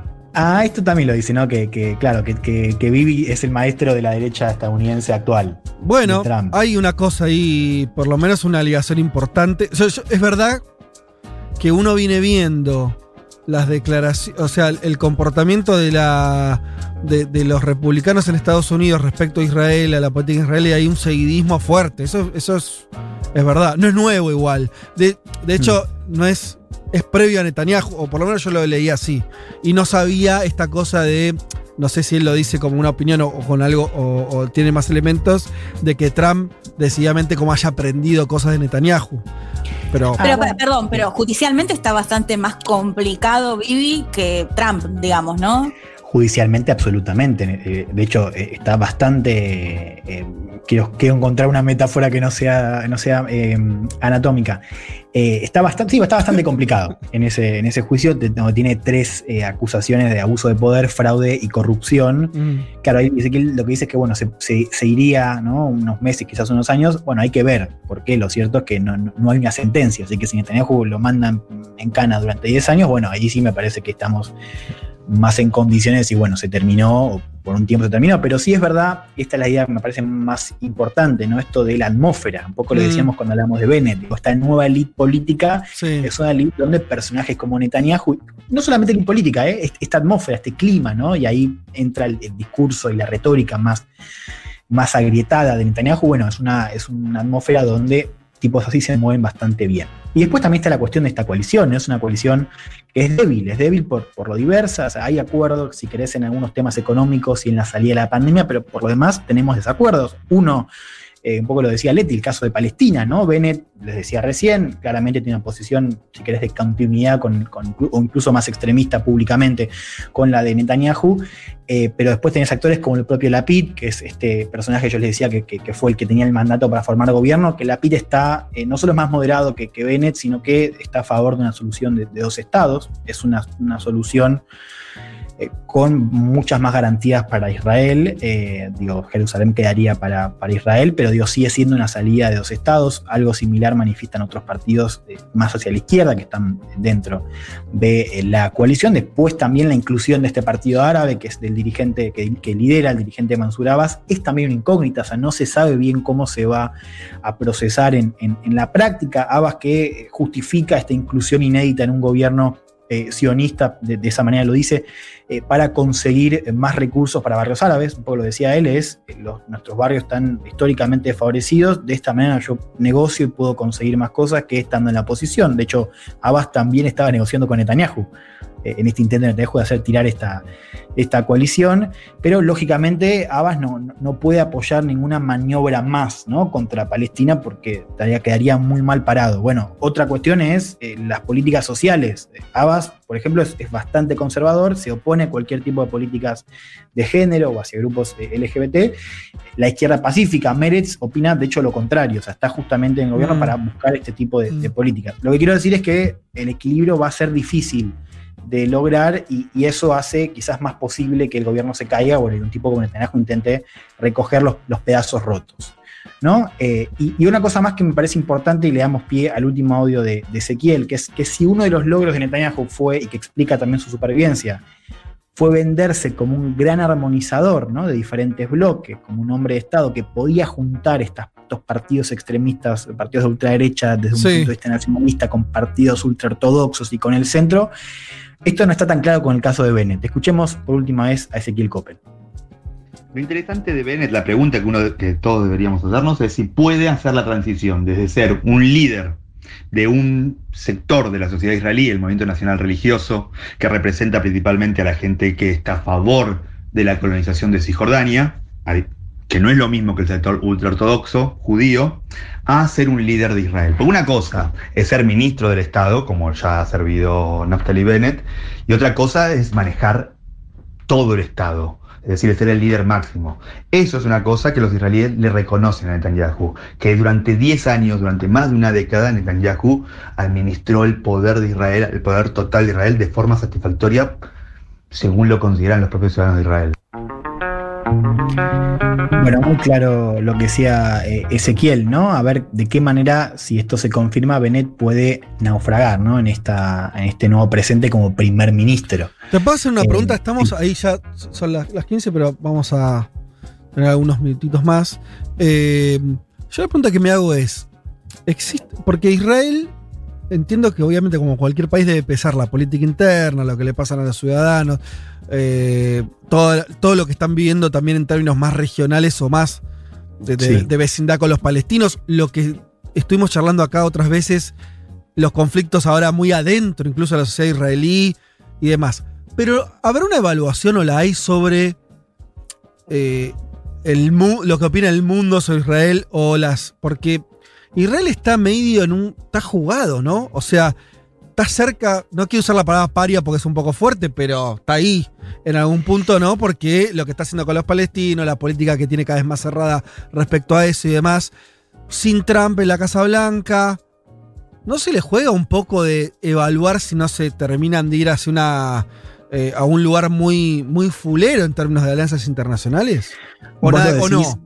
¿O no? Decís no. para, para los, para, para estos diputados de derecha o tipos como Bennett que abandonaron el barco Netanyahu, lo decís para todo el espacio. El, el Bueno, en general, pero por ahí Netanyahu ya está en una, pero me refiero a esta, esta, esta protoalianza, si no está pensada también como, eh, de incluso desde la derecha, eh, porque está, vos me contás que está dirigida por la derecha Mm. la alianza. Digo, bueno, alguna Sí. evaluación más racional es decir, bueno, por ahí tenemos que eh, pen- repensar algunas cosas porque... eh, no sé, quedar en el lugar que quedó, estoy eh, hacer una comparación a lo bruto, No, pero sí. tipo a los Sudáfrica, a los 80, ¿no? Que de pronto quedaron solos. Bueno, yo creo que incluso desde la derecha, digo, de los dirigentes de derecha que abandonaron el barco de Netanyahu, yo creo que quizás hay una, una reevaluación respecto a, bueno, a cómo los ve el mundo o, o cómo se los juzga Netanyahu, pero yo dudo mucho que sea una reevaluación estructural. Quiero Mm. Claro, decir, claro, sí, sí. que la cuestión de fondo, que es la ocupación de Israel en los territorios palestinos, al margen de la actuación en Gaza, ¿eh? Digo, quiero Sí. decir esta cuestión estructural territorial, y ahí, aunque pueda haber cierta condena, no va a haber una Un reevaluación cambio. de estos dirigentes de derecha. Sí hacen mucho hincapié en esta cosa de Bibi como un líder, como un rey, ¿no? Que, que de alguna manera es demasiado extremista y, y, bueno, muy, muy trampista también, ¿no? Pero Sí. de vuelta, es una reevaluación que tiene, se pregunta poco por lo estructural, que es la condena de buena parte de la comunidad internacional respecto a la situación de ocupación. ¿no? Claro. Yo creo que ahí no hay muchas preguntas o, o muchas, muchas ganas de reevaluarlo desde la derecha. Sí, quizás en, en otros dirigentes del El- centro. Sí, sí, sí. Pero no son los que lideran sí. la- la- la coalición esta, que claramente lo que vos decís es que está liderada por el sector de derecha. Claro, sí, sí. Liderada no por la cantidad de escaños, sí porque el primer ministro sería Naftali Bennett. A ver, eh, cierro con, con algunos puntos me Sí. parecen eh, importantes. A ver, mañana entramos en lo que es la recta final de esta tormenta que la oposición tiene que atravesar para, bueno, ser investido formalmente como, como gobierno. Les decía, el miércoles puede ser el día de la votación. Atención a estos giros de último momento. Por ahora el número está, pero como decíamos, es muy precario, así que atención a ver qué pasa en estas próximas horas. En el caso de formar gobierno, decíamos, el principal desafío para este bloque medio Frankenstein tiene que ver con la supervivencia. ¿no? De lo contrario, eh, tenemos a, a Netanyahu acechando desde la oposición y la amenaza de unas nuevas eh, elecciones. Decíamos, hay muchos puntos que pueden generar eh, una ruptura. Ahora, si Bennett consigue consolidarse y aterrizar este avión, bueno, a mí me parece que sí estamos en condiciones de decir que estamos en una nueva etapa ¿no? de la política israelí. Prestaría también atención, y esto me parece interesante para salir un poco de Israel, a lo que pasa en Estados Unidos. Porque están apareciendo muchas voces desde la izquierda en Estados Unidos, ¿no? digo, de líderes como, como Sanders, pero sobre todo de las bases demócratas que está diciendo, si hay un momento para cambiar la relación especial, o mejor dicho, para terminar con la relación especial con Israel, es este. ¿no? Eh, y esto de buscar... Como una un exigencia a Biden, eso. Claro, ¿no? Como que este es el momento para Estados Unidos de alejarse un poco en esta relación especial y buscar un equilibrio más justo para Palestina. Así que seguiría también qué pasa eh, en Estados Unidos. Por último, si querés, eh, concluimos esta columna diciendo que si bien el fin de la Netanyahu no es un hecho consumado, eh, también es cierto que nunca estuvo tan cerca. Ay, bueno, veremos. Federico Vázquez, Juan Manuel Carr, Leticia Martínez y Juan Elman. Un mundo de sensaciones. De la invención de la rueda a las stories de Instagram.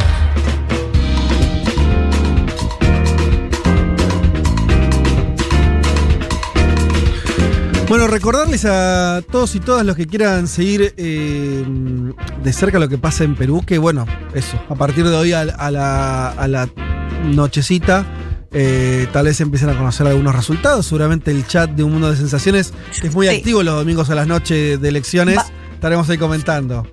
Va a arder el chat hoy. ¿Eh? del mundo de Sí. Va a arder, seguro. Eh, ¿alguna re- ¿Alguno sabe ya dónde conviene seguir eh, resultados y eso? Porque yo todavía no me fijé si qué canales de televisión. Porque esto es así. Eh, si tuviéramos otro sistema de grilla de televisión y de cable que sea más lógico, tuviera menos canales al pedo y tuviera, por ejemplo, más canales regionales, estaríamos haciendo eso. Pero en general nos tenemos que recluir en YouTube y ver qué canal o qué canales de, eh, de información de, de determinado país están en vivo en YouTube, que no son todos, pero algunos en hay. ¿Ya lo tienen chequeado eso alguno de ustedes o no? Yo no, yo ni idea. No. Bueno, No, pero hay que. Va, yo seguro que tengo los links de la primera vuelta que los seguimos ahí. Así que después cualquier cosa lo subimos a las redes. Ah, claro, seguimos la Todo primera. lo que no sea del grupo del comercio está bien para Bien. ver y mirar. Eso, Grupo del ¿Y Comercio. ¿Sabemos cuándo va a haber resultados? Eh, ¿O no, no, no sabemos todavía más o menos la, la hora? Porque la vez pasada fue bastante tarde, ¿no? Para Fue nosotros, tarde, fue primera tarde. Y, pero en este caso que es segunda vuelta y son dos candidatos, quizás es más rápido. Es cierto, y además hay una dispersión de voto ahí importante. Bueno, veremos, pero estaremos atentos a eso. Eh, mensajes, mira, cada tanto llega alguno que dice, Juaco acá dice, mensaje bancando a Fede, muchos ni conocíamos a esta banda, tributo a Bon Jovi antes del ¡Epa! programa. Es tributo a Bon Jovi, bueno, sí se parece un poco, pero también por ahí la época. Eh, no está Me solo que Fede. está dice burlando la banda, ¿eh? Está burlando la banda. Ah, ok. Está despreciando, sí, señor. Bien, algunos, algunos hay que no conocían la canción. Igual no lo voy a bancar mucho porque evidentemente la gran mayoría sí lo conocía. Eh, pero bueno, hay esta minoría desorientada que no había escuchado entonces eh, Bells Are Burning, esa, esa- ese hitazo eh, que, que pasamos recién y que era parte de la columna de, de Pablo 30. Bueno, ahí está. Eh, se nos fue el programa, nos corrimos un poquito, pero apenas nomás. ¿eh? Hemos tenido épocas donde 15, 18 minutos. Sí. Ahora estamos. Fede, Sí. déjame mandar un solo saludo para Flora e Irina, dos oyentes, oyentas especiales de Un Mundo de Sensaciones, así que un beso para ellas. Pero por favor, ahí va nuestro saludo. ¿Algún comentario más de ustedes? No, no, viste, viste lo de Vargallosa que decía ardientemente, pronuncio la palabra ardientemente Ajá. a propósito, que Keiko Fujimori gana la elección entrevista hoy en el país. Eh, Mario eh, Vargas. ¿Padre o hijo? Mario. Mario, Mario, Mario. Porque el hijo premio también- Nobel, premio Nobel de Literatura. Sí, a veces sí, lo conozco. Con, con sus textos. Sí, totalmente. Además, que, que, que- qué cosa, ¿no? El- el- es verdad, ese adjetivo ardiente. eh, Ardientemente. tanto.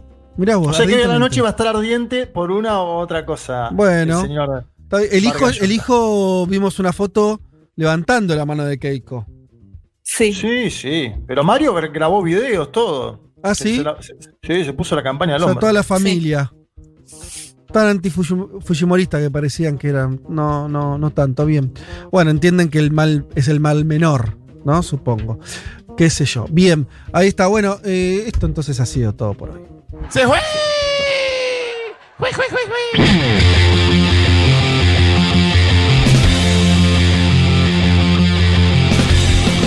Eh, señoras y señores, eh, muchas tardes y buenas gracias.